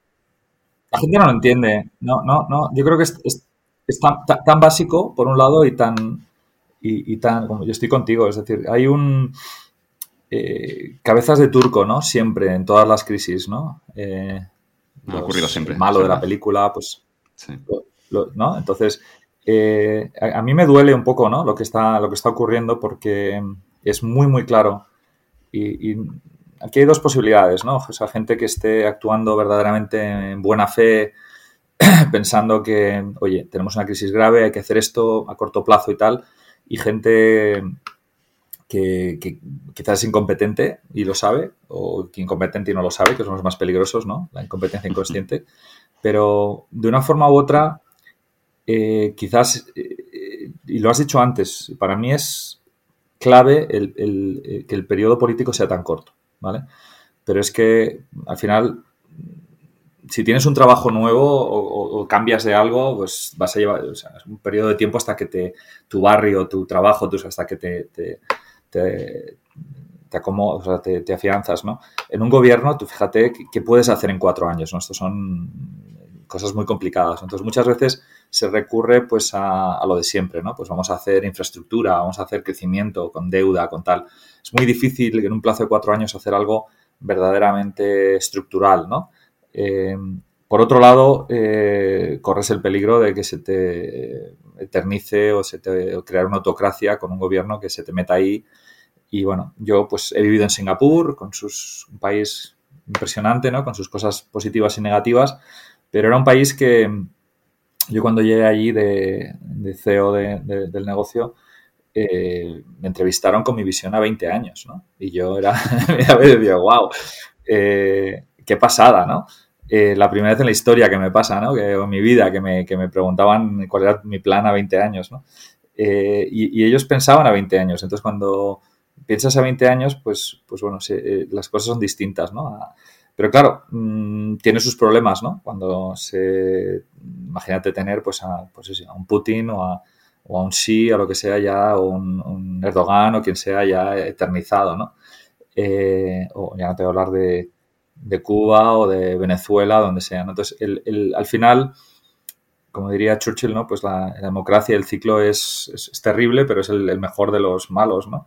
Eh, es algo con lo que tenemos que vivir, pero ese cortoplacismo, entre comillas, de los cuatro años nos lleva a medidas, eh, en mi opinión, y, hay ciertos incentivos con teoría de juegos complicadas, y, bueno, eh, hace que, que, que, se recurra a todas estas medidas. ¿no? Entonces, es, un, es un, problemilla que, que, ha ido creciendo poco a poco y que se han dado unas circunstancias excepcionales y, bueno, eh, no, no, tengo muy claro... Eh, me gustaría ser súper optimista y ver escenarios que nos sacan de esto sin, sin que haya una, un tema más, más complicado, pero yo creo que la, el punto de partida ahora es, eh, hay, que ser un poco precavidos ¿no? con, con, los posibles efectos secundarios y terciarios de todo lo que está pasando. Para solucionar el problema en teoría de juegos, aquí podríamos arreglarlo con, con un pacto de Estado entre los, la mayoría de partidos, pero vemos que tampoco, al menos en España, no ha ocurrido esto. Y lo vemos en temas casi como la educación, las pensiones, donde son problemas que permanecen en los últimos 20, 30 años, donde no se soluciona nada, incluso empeora y es, no hay ningún incentivo para tocar nada porque significa que cambias, que, perderás las siguientes elecciones. Sí, el tema, como te digo, sí, hablábamos antes de los periodistas y un poco las cabezas de turco y yo creo que, eh, como te digo, pues no sé hasta qué punto es, eh, bueno, pues algo que con lo que tenemos que vivir, pero sí que hay grandes profesionales, gente que está intentando hacer lo justo eh, hay una presión política fuerte, hay crisis, hay errores, hay muchas cosas. Y, bueno, eh, el tema aquí es, volviendo a la política quizás, eh, operar dentro de un marco relativamente estable, ¿vale? Cuando se llegan los extremismos demasiado polarizados y tal, y, problemas ya más serios, pues eso es más difícil de controlar, ¿no? situación al final dentro de pues, España tiene lo que tiene, mira dónde está Italia, ¿no? No sé si son 160 eh, gobiernos en 167 años o algo así, o sea, algo eh, brutal, ¿no? Y un país que evidentemente pues, pues sufre, ¿no? Por esa falta de, dirección, por esos vaivenes y, es una pena porque hay un talento enorme esto, y dentro de todo pues España eh, somos, yo creo que mirando a Latinoamérica, eh, tenemos que tener muchísimo cuidado. Eh, creo que tenemos la suerte de tener una, de ser parte de Europa y estar unidos al euro, porque sin eso creo que estaríamos infinitamente peor. Y bueno, si bien soy muy crítico de ciertas cosas, pues también hay que reconocer el, mérito y yo creo que, que bueno, aquí la clave es, pues bueno, nos hemos metido en una situación en la que el principal problema, en mi opinión, es que se ha distorsionado el precio del dinero con tipos cero y negativos. Se ha creado una situación de complacencia absoluta pensando que, estamos solucionando problemas, con deuda que, está la patada a la lata. Y ahora pues quizás vienen periodos un poco más complicados, hay que ajustarse, la inflación eh, hay que controlarla, tenemos que evitar por todos los medios que seguir el camino de Latinoamérica, ¿vale? Y esto es una, una un slippery slope, es una, digamos, eh, un camino muy peligroso porque cuando tienes desempleo y decides resolverlo aumentando el empleo público, pues es eh, pan para hoy, hambre para mañana, ¿no? Porque ese empleo público al final, en muchos casos, eh, va a haber que financiarlo a través de impuestos y otras cosas y tal. Y por lo tanto, si, si, si esa es tu solución para siempre, pues pues el sistema se, descabala. ¿no? Por lo tanto, yo creo que hay que... Eh, yo soy muy liberal, eh, pero, pero soy muy crítico también de, de, políticas como Trump, ¿no? bajando tipos de interés, bajando la, fiscalidad en, en, un momento en el que no, no había lugar, ¿no? con sobrecalentamiento o el abuso. O sea, Trump es un ejemplo claro de alguien que, que tenía cuatro años para para ser elegido, hizo todo lo posible y, en mi opinión, abusó y manipuló un montón de cosas que al final eh, la economía de un país es un, Titanic, ¿no? Un, barco enorme que tenemos que gestionar de una forma, digamos, con una dirección estratégica y de una forma eh, pausada y, no, puedes ir dando tumbos y acelerones y, bandazos, ¿no? Tenemos la suerte de estar en Europa y, tener un, pues una gente muy preparada y un país con muchísimos recursos. Y por otro lado tenemos el riesgo de, bueno, de, caer en, una dinámica que, como te digo, tengo bastantes amigos eh, latinoamericanos, muchos de ellos han venido eh, más recientemente y, me asusta un poco que, ven un poco señales y cosas que, vivieron ellos en su día, ¿no? Y esta complacencia de aquí no va a pasar y tal y cual, pues son cosas que van poco a poco. Eh, la inflación la teníamos controlada al 2% anual, se nos ha disparado al 8-10 y como decían mis amigos, ¿no? Decían, la inflación al final 5% anual no es un problema, el problema es cuando va a ser, es un 5% mensual, ¿no? Esto ya empieza a impactar la forma en la que te comportas, ellos vienen aquí y están encantados de que te tienes que comprar unas zapatillas y puedes esperar al mes que viene. O sea, no tienes que ir corriendo a comprártelas porque tu dinero te quema en las manos, ¿no? Es decir, que, son cositas que van poco a poco y que o bien controlas y erradicas de una forma agresiva, a pesar de que haya un coste eh, de crecimiento y demás. Y, la cuestión es cómo, en vez de parchear el sistema y seguir haciendo, tomando medidas cortoplacistas que, que nos empeoran a largo, pues buscar las formas más, más, más de crecimiento y eso requiere una base impositiva y de, muchas que, que, sin ellas pues al final ese talento se va. Estas... Así que bueno, eh, no, me gusta hablar de política porque no es mi, no es mi mundo, pero sí que va, está muy, muy cerca de lo que es la, la macro y la política monetaria y, en este momento más que nunca están muy, muy unidas. ¿no? Por lo tanto, vamos a ver eh, cómo manejamos esto y si somos capaces de tomar medidas que sean más eh, agresivas en cuanto a controlar eh, la, posible desbandada de la inflación y con sus, con sus graves consecuencias negativas. Empezábamos este podcast hablando de los especuladores, del rol que tiene el mercado y ahora me acuerdo, en el año 2012, en plena crisis de la deuda pública europea, eh, cuando se hablaba de la prima de riesgo. No sé cómo estará la prima de riesgo porque ahora quizá los alemanes son los que tienen también el problema, pero esa prima de riesgo, cuando iba subiendo por apuestas de, inversores, que algunos decían que, el euro se iba a pique y otros decían que esto aguantaría, pero en esas apuestas, en el momento en el que había más gente que decía que eso no tenía futuro y que España, Italia, Grecia en algún momento terminarían saliendo del euro, lo que ocurre es que esas apuestas de los inversores hacía subir la prima de riesgo. Al momento en que subía, los gobiernos, en ese momento del Mariano Rajoy, recibían presión para hacer reformas. Y regreso de nuevo a, a ese rol que tienen los especuladores bueno en los mercados, incluso cuando pierden la apuesta, porque obligan a veces al político a que haga esas reformas que si el precio del crédito está regalado por el BCE, no lo harán nunca. Y en ese momento, cuando se forzó un poco, y esa es mi esperanza quizá para el próximo, los próximos dos, tres años para España, que la prima de riesgo se dispare, que nos impongan medidas, que de algún modo quizá España eh, pueda salir reforzada en ese proceso. Pero bueno, es muy optimista por mi parte. Bueno, claramente los dos y dos son cuatro. Eh, lo que pasa es que los mercados son reflexivos, ¿vale? Em, la reflexividad, que es un concepto que introdujo Soros, eh, dice pues, que los fundamentales impactan los precios, pero los precios también impactan, los fundamentales. Es decir, que em, vamos a imaginarnos lo que pasó en la crisis. ¿no? Eh, en realidad se produjo un efecto más bien bola de nieve y efecto dominó. Es decir, lo que empezó en Islandia, que luego pasó yendo a Irlanda y a eh, Grecia y luego a Portugal y luego a España y luego a Italia, no dejó de ser una situación en la que eh, un gobierno tiene un nivel de deuda y a ti te preguntan, eh, bueno, tú, ¿qué tal estás, Joan? Bien, la hipoteca, bien. oye, ¿te la puedes permitir? Y dices, pues bueno, tengo mi sueldo, tengo mi hipoteca y tal. ¿Estás bien? Sí. Y resulta que la, sube, en el caso de España, pues empieza a subir eh, la, las tires y entonces tú en vez de pagar un 1%, pues tienes que pagar un 3%. ¿Estás mejor? Eh, ¿Estás eh, bien? No, sí, estoy bien, hombre, estoy peor que la semana pasada porque pagaban 1% y era un 3% y la gente, te lo dije, te dije que estaban jodidos y que no iban a poder pagar. Y yo, no, perdona, es, que ahora pago un 3.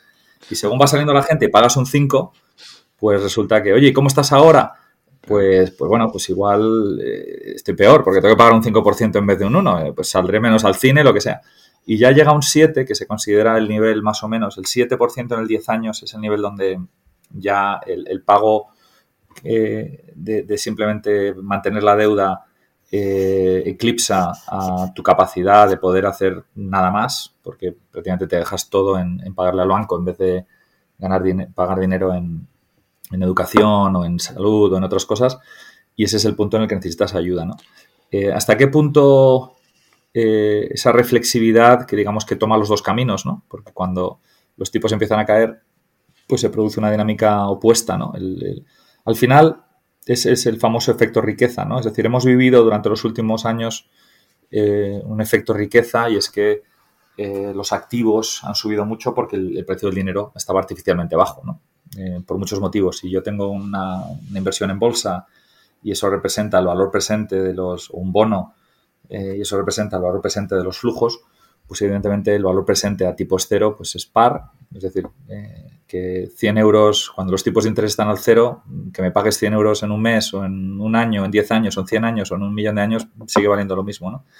es decir, que, que, los tipos artificialmente bajos han hecho que, que, valoremos activos de forma artificialmente cara. Eso ha creado un efecto riqueza, es decir, ha hecho que la gente se sienta más rica porque mira su cuenta de Bitcoin, de, banco, de lo que sea, y, tu casa y te crees más rico cuando en realidad es artificial. Y, cuando este proceso artificial genera malas decisiones, ¿no? pues malas inversiones, especulación, eh, etcétera, etcétera, pues al final cuando las crisis se dan la vuelta, tienes esa, eh, al final el emperador está desnudo o, baja la marea y se ve quién está desnudo, ¿no? Eh, en ese sentido, volviendo a tu punto con, la labor de los especuladores, eh, claramente la, película ha cambiado. El nivel de deuda es muchísimo mayor, el nivel de... Desde donde, o sea, ahora, simplemente con, ver que, Europa estaba en pánico porque íbamos a subir los tipos de interés al cero, es que ni en un libro de ciencia ficción te lo dicen hace 20 años que iba a haber pánico porque iban a subir los tipos al cero y dices, pero bueno, ¿qué, me estás hablando? ¿no?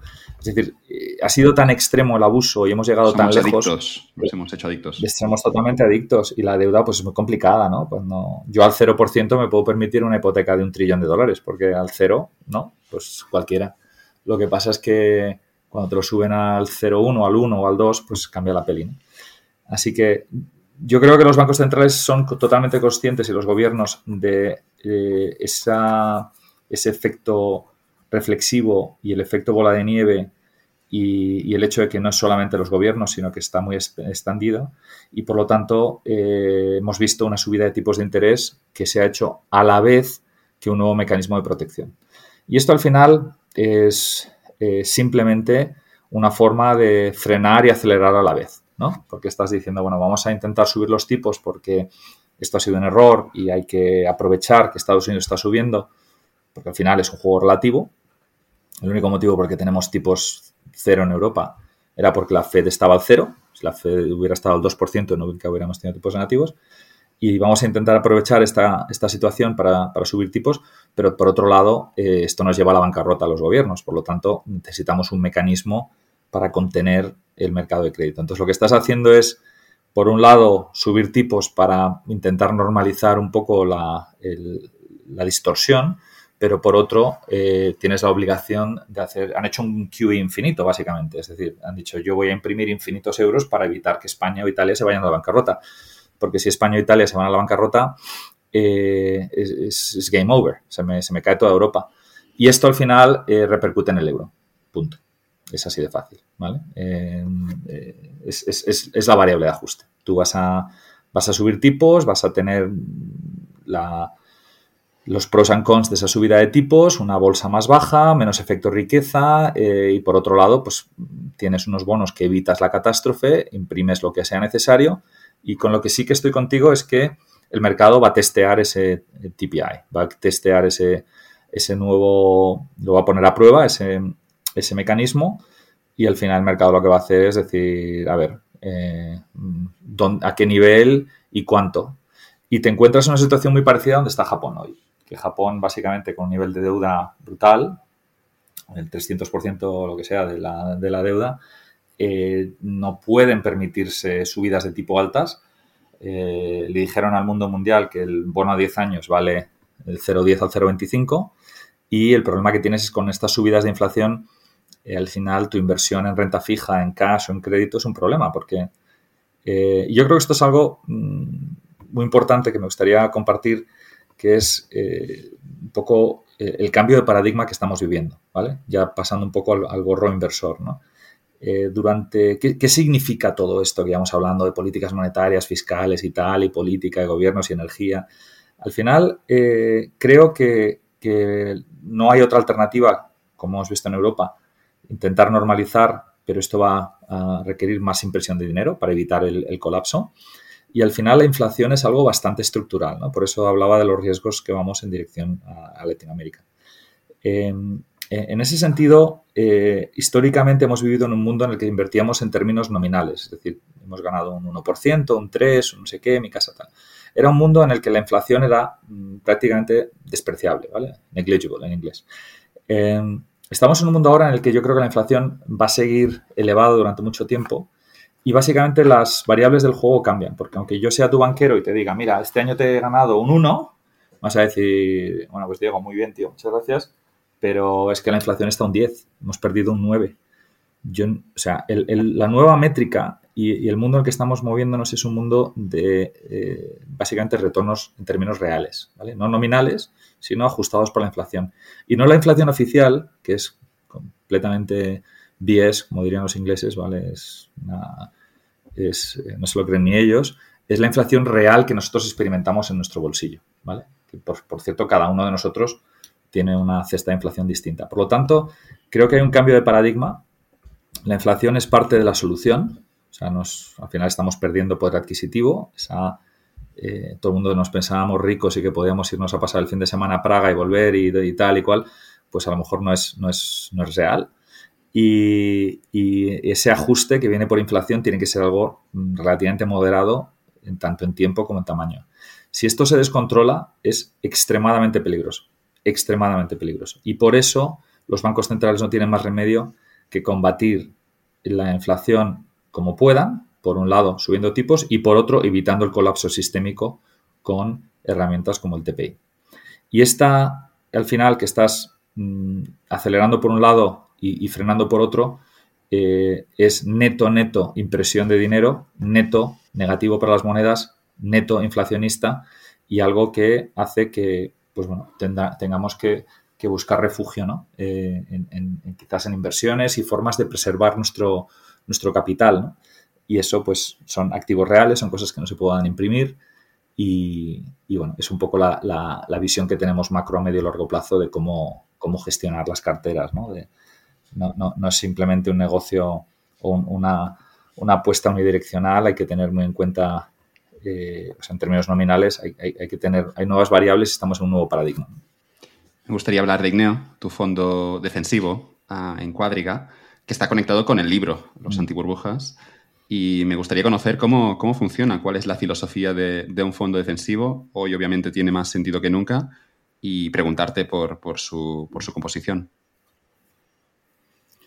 Bueno, mira, el, al final el, eh, estamos hablando un poco vista de pájaro, ¿no? Visión muy macro y haciendo un poco un zoom in y viendo las implicaciones que tiene a nivel eh, tanto político como de mercados y demás. Y yo creo que aquí la clave es que los inversores, eh, yo utilizo la analogía de que una cartera de inversión es como un equipo de fútbol, ¿vale? ¿Qué significa? Bueno, pues que necesitas delanteros, necesitas centrocampistas, necesitas defensas, necesitas porteros, eh, durante unos años hemos vivido en un mundo en el que pues mamá y papá, ¿no? los bancos centrales y los gobiernos estaban ahí, cada vez que había un problema nos venían, nos apoyaban, esta idea de que el central bank put ¿no? y demás. Y la gente pues ha estado jugando principalmente con, solo con delanteros, ¿no? con bolsa, con crédito.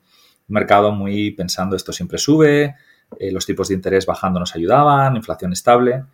Y, pero siempre, o sea, si eres, me da igual que seas del Barça, que del Madrid, que del Atleti, eh, y que jueguen contra el Milán o contra un equipo de, contra el Tarrasa, eh, el, Barça va a salir con delanteros, centrocampistas, defensas y porteros, ¿vale? Es decir, tú tienes que jugar todos los partidos, al final el inversor es el, entrenador, decide yo cómo, cómo, quiero jugar, qué jugadores meto en el campo y demás, ¿no? Entonces, existe una oferta elevadísima de delanteros, ¿vale? todos los activos de bolsa. ¿Qué, entiendo yo por delantero? ¿Cómo defino un delantero? Pues defino, un delantero como algo que, que, va bien cuando el mundo va bien, ¿vale? Es decir, que te mete goles, ¿no? El mundo va bien, crece, te paga dividendos, ganancias de capital y demás. Un defensa o un portero son activos que lo hacen bien cuando el mundo, el mundo va mal, ¿vale? Son activos eh, como puede ser la volatilidad, como pueden ser ciertos seguros, eh, dependiendo de las circunstancias, pues el oro, eh, la renta fija, etcétera. Eh, entonces, digamos que mi, el punto de partida y un poco la educación que hago yo de los inversores es decir, bueno, tú eres el entrenador, decide qué tipo de estrategia quieres y habrá partes que hagas tú y otras que quizás delegues, ¿no? La parte defensiva es muy, muy compleja, tanto en el fútbol como en las inversiones. Para mí el portero es el, el jugador más importante del equipo. Eh, y no voy a entrar mucho en, fútbol, pero vamos, eh, yo creo que el, Madrid tiene mucho que agradecer eh, a Courtois, ¿no? Por, haber ganado la, Champions. Y, el mérito muchas veces se lo llevan los delanteros, ¿no? Pero, pero el portero y los defensas, Casillas, Piqué, Pujol, o sea, el Mundial del 2010 lo ganamos gracias a, a nuestros porteros y defensas, ¿no? Así que yo creo que es algo parecido. Entonces, eh, a la hora de construir el equipo hay dos dimensiones, ¿no? Una es esta idea de, no, no, te hablo de decir, bueno, voy a poner porteros porque, porque estoy negativo, no, estoy hablando de algo estructural, estoy hablando que cuando tú construyes tu equipo, yo no sé dónde va a estar la pelota, no sé si va a estar arriba, en el medio o abajo, lo que sé es que esté donde esté, necesito jugadores que me permitan controlar el balón, pasarlo y, y, y dominar el partido, ¿no? Entonces, em, el árbitro ha estado pitando fuera de juego cada vez que la pelota pasaba y parecía que no hacían falta defensas y porteros. Pero yo cuando hablo de tener defensas y porteros, lo, hablo de una forma estructural. ¿vale? Estoy diciendo, en todo momento deberías tenerlos. Y ese proceso de rebalanceo, pues cuando vamos atacando, pues mira, es la oportunidad a lo mejor de, rebalancear tu equipo. Eh, es un proceso que al final si tú eliges bien tu estrategia, eliges bien a tus jugadores y les dejes que, dejas que jueguen y, tomas... O sea, los seguros financieros, que es lo que hacemos nosotros, eh, tienden a estar más baratos cuando más los necesitas. Es decir, cuando eh, el mercado está muy alto, la complacencia es muy alta, aquí no va a pasar nada, eh, etcétera, es cuando el mercado verdaderamente te regala los seguros. Y cuando vienen las crisis, que cuando todo el mundo está nervioso está subiendo, no es el momento de comprar seguros financieros, es el momento de monetizarlos y comprar activos como la bolsa. Por lo tanto, hay que ser ir un poquito por delante del mercado, estar eh, posicionados de forma conservadora y en ese sentido nosotros, pues con la estrategia Igneo lo que ha hecho ha sido pues dar una alternativa a los inversores eh, que no es perfecta, ningún portero es eh, perfecto, pero sí es una alternativa que lo que ha hecho ha sido pues posicionarse como un activo defensivo que pueda digamos, ayudar en esos momentos. Y, desde que lanzamos en el 2018, que hemos tenido ya bastantes pruebas, tanto en el cuarto trimestre del 2018 como en el verano del 2019 con la crisis en China, evidentemente el COVID o, más recientemente, pues una estrategia que, lo ha hecho muy bien en esas crisis, ha sufrido en periodos más benignos, pero al final el equipo ha funcionado muy bien y ha ganado, ¿vale? O sea, tu equipo de delanteros, centrocampistas y porteros y eso es lo que intentamos, ¿no? Entonces, es una estrategia que tiene el apoyo de una clientela muy grande, muy institucional a nivel mundial y que, bueno, pues está entre los mejores fondos del mundo en, las crisis y que, bueno, pues tenemos el orgullo de, llevarlo, como digo siempre, yo después de más de 20 años por, Londres, Nueva York, Singapur, como jefe mundial en, en, bancos enormes, ¿no? Y haber tenido puestos de alta responsabilidad en JP Morgan, en Goldman Sachs, en Merrill Lynch, en Bluecrest, pues al final yo vine a España para competir no en España, sino desde España.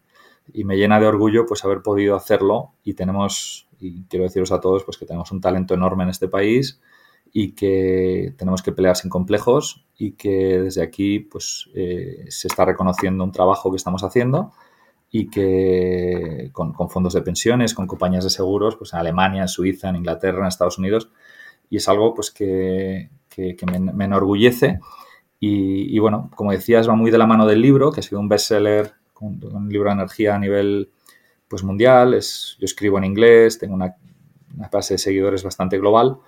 Y, bueno, en ese sentido, pues, pues mi única contribución es, pues, pues nada, humildemente decir, mira, eh, tú decides con qué equipo quieres jugar y, nosotros pues intentamos ayudar a lo mejor posible como, como defensor ¿no? y portero. Eh, pero vamos, esto tiene que hacerse de, forma muy diversificada y digamos que esa segunda dimensión, la primera era tener delanteros, tener recambistas fuertes, la segunda es el riesgo de inflación. ¿no? Yo creo que es algo que es muy relevante, lo entendemos muy bien y nosotros digamos que intentamos defender con un sesgo alcista a la, a la inflación. Y ahí creo pues, que los inversores tienen que ajustar sus, sus carteras. ¿no? Eh, hay ahora mucho debate sobre inflación-deflación, cómo la recesión puede crear una deflación. Yo creo que esta recesión es más que una recesión, y, como he dicho antes, va a obligar a imprimir más dinero y la inflación es algo más estructural. Por lo tanto, creo que el, entrenador debería tener un equipo equilibrado, va a ser un partido volátil, va a necesitar delanteros, va a necesitar centrocampistas, porteros, defensas, pero eh, todos ellos, en mi opinión, deberían tener un sesgo alcista a la inflación. Eh, es decir, ¿qué significa eso? Eh, activos como el cash, la renta fija o el crédito están cortos de inflación. ¿Por qué? Porque si tú tienes un, bono de telefónica, ¿vale? Me da igual, o sea, tú inviertes 100 euros y te va a volver 100 euros en 20 años, el problema es que en 20 años esos 100 euros no te van a comprar nada, ¿vale? Por lo tanto, el cash, la renta fija y el crédito sufren, digamos, este problema de inflación, de forma que la inflación te destruye el poder adquisitivo. Entonces, creo que esto es esta fiesta monetaria de las últimas décadas la van a pagar los inversores en renta fija. Que por desgracia en algunos casos incluye aseguradoras, eh, etcétera. No sé. Entonces, creo que este cambio de paradigma es, relevante y, repito, una estrategia como Igneo, pues eh, el que quiera me puede contactar en las redes sociales o por LinkedIn o por Twitter, eh, Parrilla Diego. Y bueno, encantados de pasar más información pero bueno, es un humilde esfuerzo para, darle a los inversores una, pieza para su, cartera que, les permita tener un, enfoque quizás un poco más, más defensivo ¿no? dentro de un mundo de, principalmente delanteros. Te quería preguntar por la parte psicológica, por la gestión de esa cartera defensiva en un entorno donde algunos que juegan con, con 11 delanteros en un periodo de crecimiento económico como puede ser los últimos 10 años, eh, siempre tienes que escuchar sus, comentarios, ¿no? De por qué quieres bonos, por qué quieres oro, por qué tienes esos activos en cartera, si el 100% en renta variable de Estados Unidos es suficiente para ya sacar un retorno muy alto. Ahora es evidente que ese punto de vista era incompleto, pero me interesa mucho la parte del inversor, cómo gestionar esos comentarios. E imagino que hay mucha convicción, ¿no? De tener un sistema, de tener unas convicciones, de saber lo que está haciendo, para luego, en un contexto donde todo el mundo te va a testear y te va a poner a prueba, a ver si te lo crees, tú poder aguantar con tu apuesta. Sí, yo creo, a ver, hay un tema aquí muy importante que estás poniendo. Yo, para empezar, no creo en las bolas de cristal, ¿vale? Es decir, que yo parto del punto de partida de que nadie sabe lo que va a pasar. Y si alguien te dice eh, con un grado de certeza eh, que cree lo que va a pasar, eh, como decimos en los mercados, you're either humble or you will be humbled. Es decir, o eres humilde o el mercado te, pondrá, te, humillará, ¿no? O te, te, hará ser humilde, ¿no? Es decir, que ser, tener demasiada convicción sobre, o creencias demasiado fuertes sobre lo crees que, crees que va a pasar, es un problema enorme. Con el sistema me refería, no, tanto en la predicción, digo, tu convicción es más en el, en el proceso, en el sistema. E, efectivamente, por eso hay mucha gente que, hace unas apuestas muy fuertes. Entonces, el, proceso en sí, yo iba a que cuando tú tienes una estrategia de inversión, eh, tú dices, mira, tú juegas de portero, ¿vale? El trabajo de portero significa esto, te vas a poner guantes, cuando chuten, pues intenta pararla, cuando la pares, pásasela a tus compañeros, eh, organiza. Bueno, ese es el trabajo de portero, ¿no? Eh, en un partido en el que no han chutado una vez, pues te dirán, te lo dije, tenemos que haber juego sin portero, o, o, incluso llegan, te atacan y te meten, chutan tres veces y te meten tres goles, ¿no? Bueno, pues el portero, había portero, pero no lo ha hecho bien, ¿vale? digamos que esas son dificultades del tema, pero lo único que tú puedes hacer, en mi caso, es decir, bueno, pues mi único trabajo es eh, posicionarme de la mejor forma posible para eh, cuando vengan estas crisis hacerlo bien y mientras las cosas vayan bien, que no me eh, arruine, que, mantenga el, capital y digamos que eso es lo que intentas, ¿no? las críticas siempre van a, venir, ¿no? Y tanto para bien como para mal, ¿no? O sea, eres el héroe mundial, yo siempre digo, ni tan listos ni tan tontos, ¿sabes? Yo he sido el mejor fondo del mundo en febrero del 2020 y he tenido meses muy difíciles. Entonces, ni, tan listos ni tan tontos. Al final tú tienes que hacer tu trabajo, los inversores tienen que entender qué haces y por qué, tener una tesis de inversión. Y, yo creo que el concepto de tesis o hipótesis es muy importante, ¿vale? Porque en cierto modo, el momento que tú tienes una tesis de inversión, es un proceso de humildad.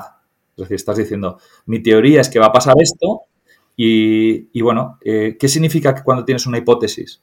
pues que esa hipótesis puede probarse o, puede negarse, ¿no? Es decir, el mercado tú tienes que seguir poniendo a prueba con lo que pudiera venir, ¿no? Pues condiciones de mercado, decisiones, guerras, lo que sea. Entonces, eh, el tema emocional es, muy importante y yo creo que va también a eh, un tema que, del que he hablado mucho, que es el tamaño de las posiciones, ¿vale? Más allá de tener una cartera verdaderamente diversificada y no caer en el riesgo de falsa diversificación, ¿vale? Que es eh, mm, confundir dos cosas, ¿no? Tengo una cartera con muchas cosas y tengo una cartera diversificada. Son dos cosas distintas. Si viene una crisis y cae todo a la vez, pues no estabas diversificado, ¿vale? Entonces, este concepto de construcción de carteras y de entender la falsa diversificación es súper importante. Por eso, cuando creas un portero, tu labor es, cuando venga la crisis, yo lo tengo que hacer bien, ¿vale? Y lo voy a hacer bien por esto, esto y esto, y tener varios porteros o varios defensas. Pero más allá de eso, el siguiente problema que nos, afecta tanto a los jugadores individuales como al entrenador es el tamaño de las posiciones, el apalancamiento. ¿vale? Y aquí existe una situación eh, complicada y es el riesgo emocional. ¿vale? Al final, eh, lo único, nuestro objetivo es tomar buenas decisiones. El resultado está fuera de nuestro control. Lo que podemos controlar es la calidad de nuestras decisiones. Por lo tanto, eh, uno de los factores que pueden afectar a que tomes decisiones malas es el factor emocional. ¿vale? Y esto va muy, muy asociado con el tamaño de tu posición. ¿vale? Si ahora mismo tú y yo nos apostamos pues eh, que el Barça va a ganar la liga el año que viene y nos jugamos 10 euros, pues nos da igual, ¿no? Pero si nos jugáramos 10 millones de euros, pues cada día que pasa mm, estaríamos, pues no duermes, pasa tal, de, eh, eh, efectivamente, ¿no? Entonces, si tu posición es eh, demasiado grande, te va. Eh, el, lado emocional te, hace mm, tomar decisiones, o sea, acabas eh, unido a esa posición de una forma emocional, lo que hace que no tomes, no reconozcas información que contradice tus cosas, o sea, hay miles de sesgos. Por lo tanto, eh, yo lo que suelo recomendar es buscar el punto de lo que llamo yo indiferencia emocional. Es decir, eh, tú has comprado, vamos a poner un ejemplo, ¿no? El, nuestro, eh, la gente que nos esté escuchando hoy, pues a lo mejor está invirtiendo, yo qué sé, 10.000 euros en bolsa, ¿vale? El inversor medio los habrá más pequeños, los habrá más grandes, ¿no? Y de esos 10.000 tenemos una posición en Telefónica de, X, ¿vale? ¿Cuál es el punto X en el que te da igual que suba o baje? Si baja, bien, porque igual tienes la oportunidad de comprar más, si sube bien porque está suficientemente largo, de forma que no te eh, afecta mucho emocionalmente ni que suba ni que baje. Es crear una cartera bastante indiferente. Cuando de tus 10.000 euros tienes 20.000 en Telefónica, porque has comprado una posición apalancada con CFDs y tal, eh, no duermes. O sea, lo único que haces es mirar tu, pantalla y tu vida va, ¿sabes? Eh, eres el tío más feliz del mundo cuando sube Telefónica y eres el tío más... Digo Telefónica por no decir Bitcoin, ¿vale? Eh, o, lo que tú quieras. Eh, el tamaño de tu posición tiene que ser, en todos los casos, en mi opinión, tienes que estar en control emocional. Así que esta parte, digamos, del control del proceso, ¿no? Tanto a nivel de construcción de carteras, entender la diversificación, eh, tener eh, patas en su tamaño apropiado, que hagan lo que quieres y tal, lo que hace es que al final la volatilidad de los mercados, eh, en vez de pelearte con ella o que sea tu enemigo, lo que haces es aprovecharte de ella. Porque cuando tú tienes buenos delanteros, buenos porteros, que el balón cae, pues mira, lo monetizas, compras más delanteros. Que el balón sube, lo monetizas, compras más porteros. Y estás básicamente siempre fluyendo con los mercados. Y eso lo tienes que hacer desde un punto de vista emocionalmente estable, en el que no tienes posiciones demasiado grandes, en el que tienes una cartera verdaderamente diversificada. A mí me gusta mucho el tenis, hemos hablado de fútbol, hemos hablado mucho de tenis. Al final, el aspecto mental es muy importante, ¿vale? Y, cuando tú eres un jugador de tenis, no es, o sea, eh, es un tema de, a ver, sal y gana el partido. No, pues, o, eres un junior y te dicen, venga, ganar el torneo, ¿no? Dices, bueno, pues, eh, ¿qué, han hecho Rafa y Tony Nadal? Pues decir, oye, pues... Eh, eh, tenemos que mejorar el segundo saque, tenemos que, o sea, la derecha la tengo bien y mira, el movimiento de piernas pues tienes que mejorarlo, tu derecha, tu segundo saque y tal. Y la parte emocional es una de ellas, ¿no? El, poder, eh, digamos, competir y, rendir sin miedo y sin demasiado... Entonces, yo creo que ese, proceso de centrarte en, en, en esas variables que es cómo invierto y tal, y, hacerlo de una forma emocionalmente estable es muy importante. Pero todo esto va en este conjunto que llevamos hablando de una visión macro, de implicaciones a medio y largo plazo, de entender las reglas del juego, de entender el, paradigma, de entender verdaderamente qué es lo que tienes que hacer bien, entender la volatilidad, entender la inflación y luego eh, pues hacer inversiones tanto a nivel personal como delegar algunas y siempre desde un punto de vista de, indiferencia emocional en el que estés en control y, en mi opinión, eh, aprovechándote de la volatilidad y no peleándote con ella. Y de no pasarse de listo, que es lo que decías antes, de que es muy fácil creérselo cuando van bien las cosas. Y, me viene a la cabeza de nuevo ese poema de Kipling, el Leaf, ¿no? De If you can meet with triumph and disaster and treat these two imposters just the same. Eh, si puedes encontrarte con el fracaso y el éxito y el triunfo y tratar a esos dos impostores de la misma manera, que siempre me, me he acordado siempre de, ese fragmento de Kipling porque lo, veo, lo vemos muy claro en los mercados financieros, ¿no? Y tenemos ese escenario que una cartera correctamente diversificada siempre ganará menos que una cartera que esté apostada solo con delanteros en un momento en el que las cosas económicamente vayan bien. Pero claro, ahí es cuando es fácil caer en la tentación de intentar ganar un poquito más, de ser avaricioso y donde te puedes cargar todo el sistema, toda tu estrategia.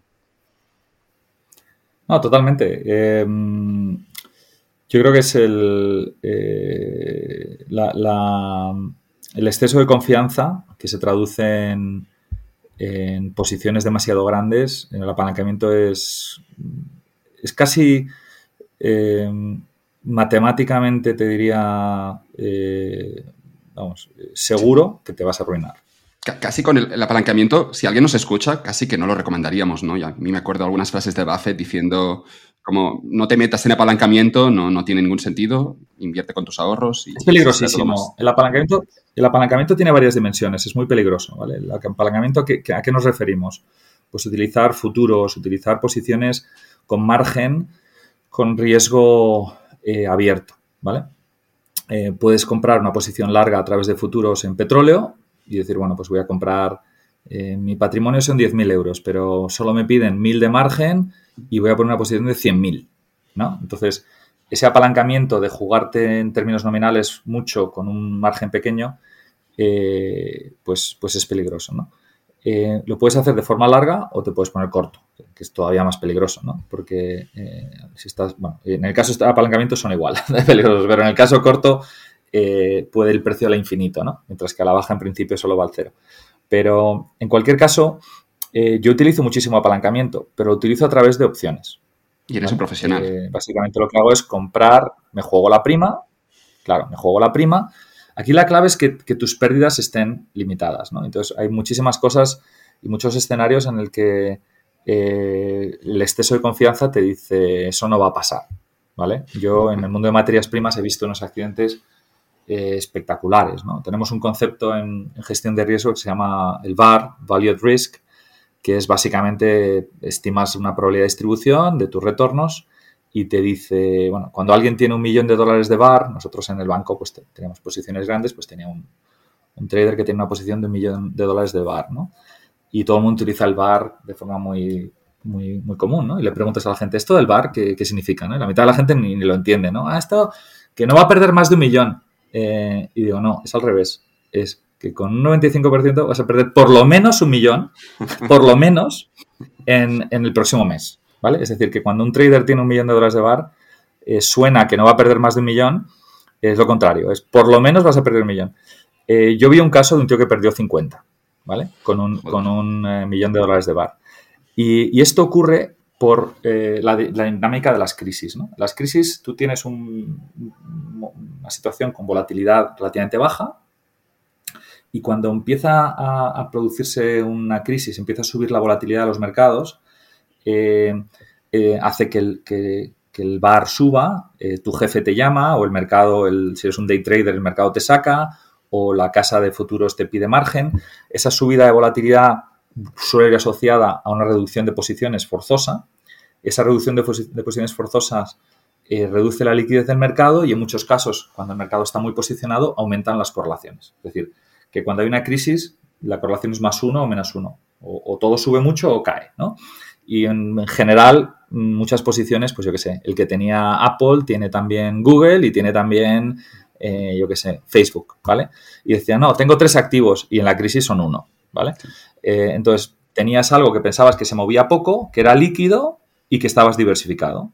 Y resulta que la crisis hace que la volatilidad explote, la liquidez desaparece y era el mismo trade. Y donde creías que podías perder 5, pierdes 50. ¿vale? Ese es el problema, en cierto modo, de las crisis. ¿no? Eh, entonces, esto es eh, algo, tienes el apalancamiento oculto. ¿vale? Cuando tú compras una opción, un call option, un put option, dices, bueno, pues yo creo que la bolsa va a caer y me voy a comprar, me voy a gastar un, una prima en comprar un, put, un seguro contra una posible caída, eh, cuesta mucho, ¿no? Porque estás poniendo por delante una prima y si no pasa nada, pues ese seguro se pierde. Pero, pero bueno, yo duermo mejor por la noche porque sé que pase lo que pase, eh, tengo controlado el peor escenario, ¿no? Y, estos riesgos enormes que te digo de explosión de carteras y pérdidas enormes suelen venir de, apalancamiento curto, una, posición eh, long short, ¿no? Puedes ponerte largo y corto de Brent contra WTI. O puedes estar largo de, eh, yo qué sé, de BMW y corto de Tesla, ¿vale? No, tengo, estoy largo y corto de dos coches y tal, y resulta que, esto te explota en la cara, ¿no? Entonces, tener el riesgo abierto y de forma apalancada es muy peligroso. Entonces, yo recomiendo, vamos, eh, el apalancamiento es tu mayor enemigo. En las crisis eh, estas situaciones se descontrolan muy rápido y se produce apalancamiento y, ruptura de riesgo forzosa. Y, lo bueno de las opciones, que es algo que es lo que hacemos en Igneos, al final tenemos un 20% de la cartera invertido en opciones, pero que tiene una, un payout medio de 10 a 1. ¿vale? Es que ese 20%, 20 puede llegar a ganar un 100, o sea, puede valer 100 o 200 o 300 en una crisis, ¿no? Porque estás apostando contra eventos, eh, por ejemplo, hace unos meses eh, compramos un seguro eh, que nos pagaba si el euro acababa por debajo de 1 en seis meses, ¿vale? Cuando el euro estaba a 1,10 y la volatilidad muy baja, la probabilidad implícita del mercado era eh, un 3%. Es decir, el mercado te pagaba casi 30 a 1 por eh, apostar a que el euro en seis meses acababa por debajo de, de 1 y hoy estamos a 1,02, ¿no?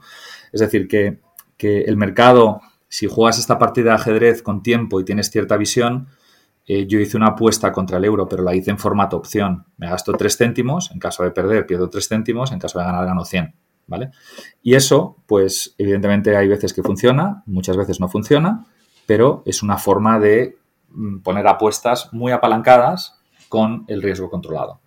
Entonces, eh, yo considero que, los inversores deberían, eh, eh, pues eso, evitar el apalancamiento lineal, evitar la pérdida, la venta de opciones abierta y dentro de lo posible, pues dedicar una pequeña parte de su cartera a comprar opciones o a delegar eso a gente como nosotros, que es lo que hacemos, ¿no? Pero muchísimo cuidado con el apalancamiento abierto, con futuros, con long shorts, con venta de opciones, porque esto es lo que hace que en las crisis eh, se, produzcan, se produzcan estas bancarrotas que son eh, terribles, ¿no? Tanto a nivel financiero como emocional. Animamos, por tanto, a todos los inversores a leer a, a Nassim Taleb, ¿no? Con sus riesgos de cola larga, Ajá. con sus, sus, cisnes negros y también lo que siempre se queja un poco Taleb contra algunos que han trabajado en banca, de que en algunos de esos modelos de banca no se incluía el cisne negro y, por tanto, esos modelos no tenían ningún tipo de valor. No, el problema es, eh, evidentemente, los cisnes negros, eh, por, por, definición, son imposibles o muy difíciles de predecir, ¿no? Eh, es, es, la definición, ¿no? Algo que no se ve, nadie veía venir, que a, a posteriori era evidente y que tiene grandes implicaciones, ¿no? ¿Positivas o negativas? El tsunami de no, Japón. No siempre son negativas, claro. Efectivamente. Entonces, eh, por, por, construcción, digamos que eso es difícil. Lo que, el problema que tenemos es lo que digo, esta gestión de riesgos que hablo de riesgos abiertos existen de forma muy extendida. ¿no? Entonces, eh, yo lo que veo es la, la, el exceso de confianza en los modelos. ¿vale? Cuando la gente crea un modelo y el modelo me dice que existe un eh, 0,01% de probabilidad de que pase esto, o esto nunca va a pasar, o la típica estupidez de esto es un movimiento de siete desviaciones estándar que significa que, que no pasaba desde los dinosaurios, ¿no? no en un mercado en un mercado que lleva 10 años, ¿no? Y dices, no, esto es un mercado de 10 años, pero la última vez que se vio esto fue con los dinosaurios. Y digo, bueno, pues qué, qué estupidez estás diciendo. Es decir, estás aplicando conceptos de siete desviaciones estándar, siete desviaciones estándar a algo que has observado 10 años. O sea, es, es, es para darnos eh, gorrazos. Y es, y es ese, ese, entonces, si tú compras, eh, eres capaz de comprar esos seguros, eh, un poco por construcción, mm, muy rara vez te pagarán, ¿no? Pero cuando pagan eh, es, es, es, desproporcionado, ¿no? Entonces, es un juego de probabilidad contra payout, ¿no? Si yo invierto en algo que me va a pagar un 1% de las veces y me paga 100 a 1, pues lo normal es que empatara el partido. Si yo compro algo que el mercado estima, eh, ¿sabes? Yo lo compro a, a yo qué sé, a, un céntimo y en mi opinión eh, la probabilidad de que pase es un 50%, pues, pues debería irme muy bien, ¿vale? Entonces, es esa, esa dinámica de qué espera el mercado y qué, y qué, y qué esperas tú, ¿no? Pero siempre desde el punto de vista de qué es lo peor que puede pasar y el problema es que estos modelos, cuando tú los calculas con, con una convicción del 95% o el 90, un rango de confianza del 95 o el 99%, eh, esos eventos de 4, 5, 6, 7 desviaciones estándar que, pasan mucho, ¿vale? Eh, al final eh, no deberían pasar, pero pasan. Y, y ese es el error, ¿no? Que, que, tú puedas tener una pérdida, por muy improbable que sea, es el efecto un poco de la jugar a la ruleta rusa, ¿no? Eh, buena o mala decisión, ¿no? Lo más probable es que juegues y no te pase nada. Pero yo no jugaría porque, por muy improbable que sea, el, outcome es terrible, ¿no? Y yo creo que por ahí va el, tema, ¿no? De es entender el riesgo y siempre, intentar limitar ese downside, eh, por muy, improbable o imposible que te parezca, eh, intentar contenerlo y por eso las opciones para mí es una opción, una alternativa mejor. Magnífico. Y cuando el riesgo es la ruina, es como que no quieres estar expuesto para nada a eso. Es decir, no sé si era Taleb que ponía el ejemplo de coger un helicóptero cada día para ir al trabajo, dice, suena peligroso.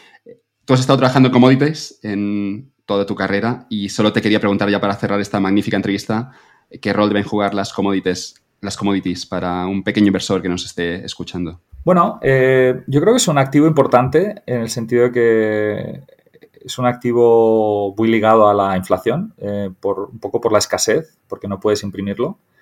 es un activo muy volátil, por lo tanto hay que tener mucho cuidado. Y es un activo con muchas dimensiones y, y, no todos los commodities son iguales, ¿vale?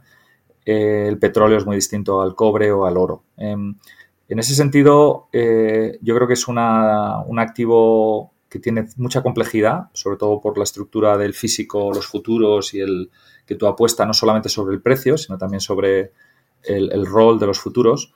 Y en algunos casos este rol es muy, muy negativo. La prima de riesgo es muy negativa, eh, lo que hace que el petróleo no haga nada en un año y tú pierdas un 20% porque has estado rolando, básicamente pagando ese coste de almacenamiento del que hablábamos al principio.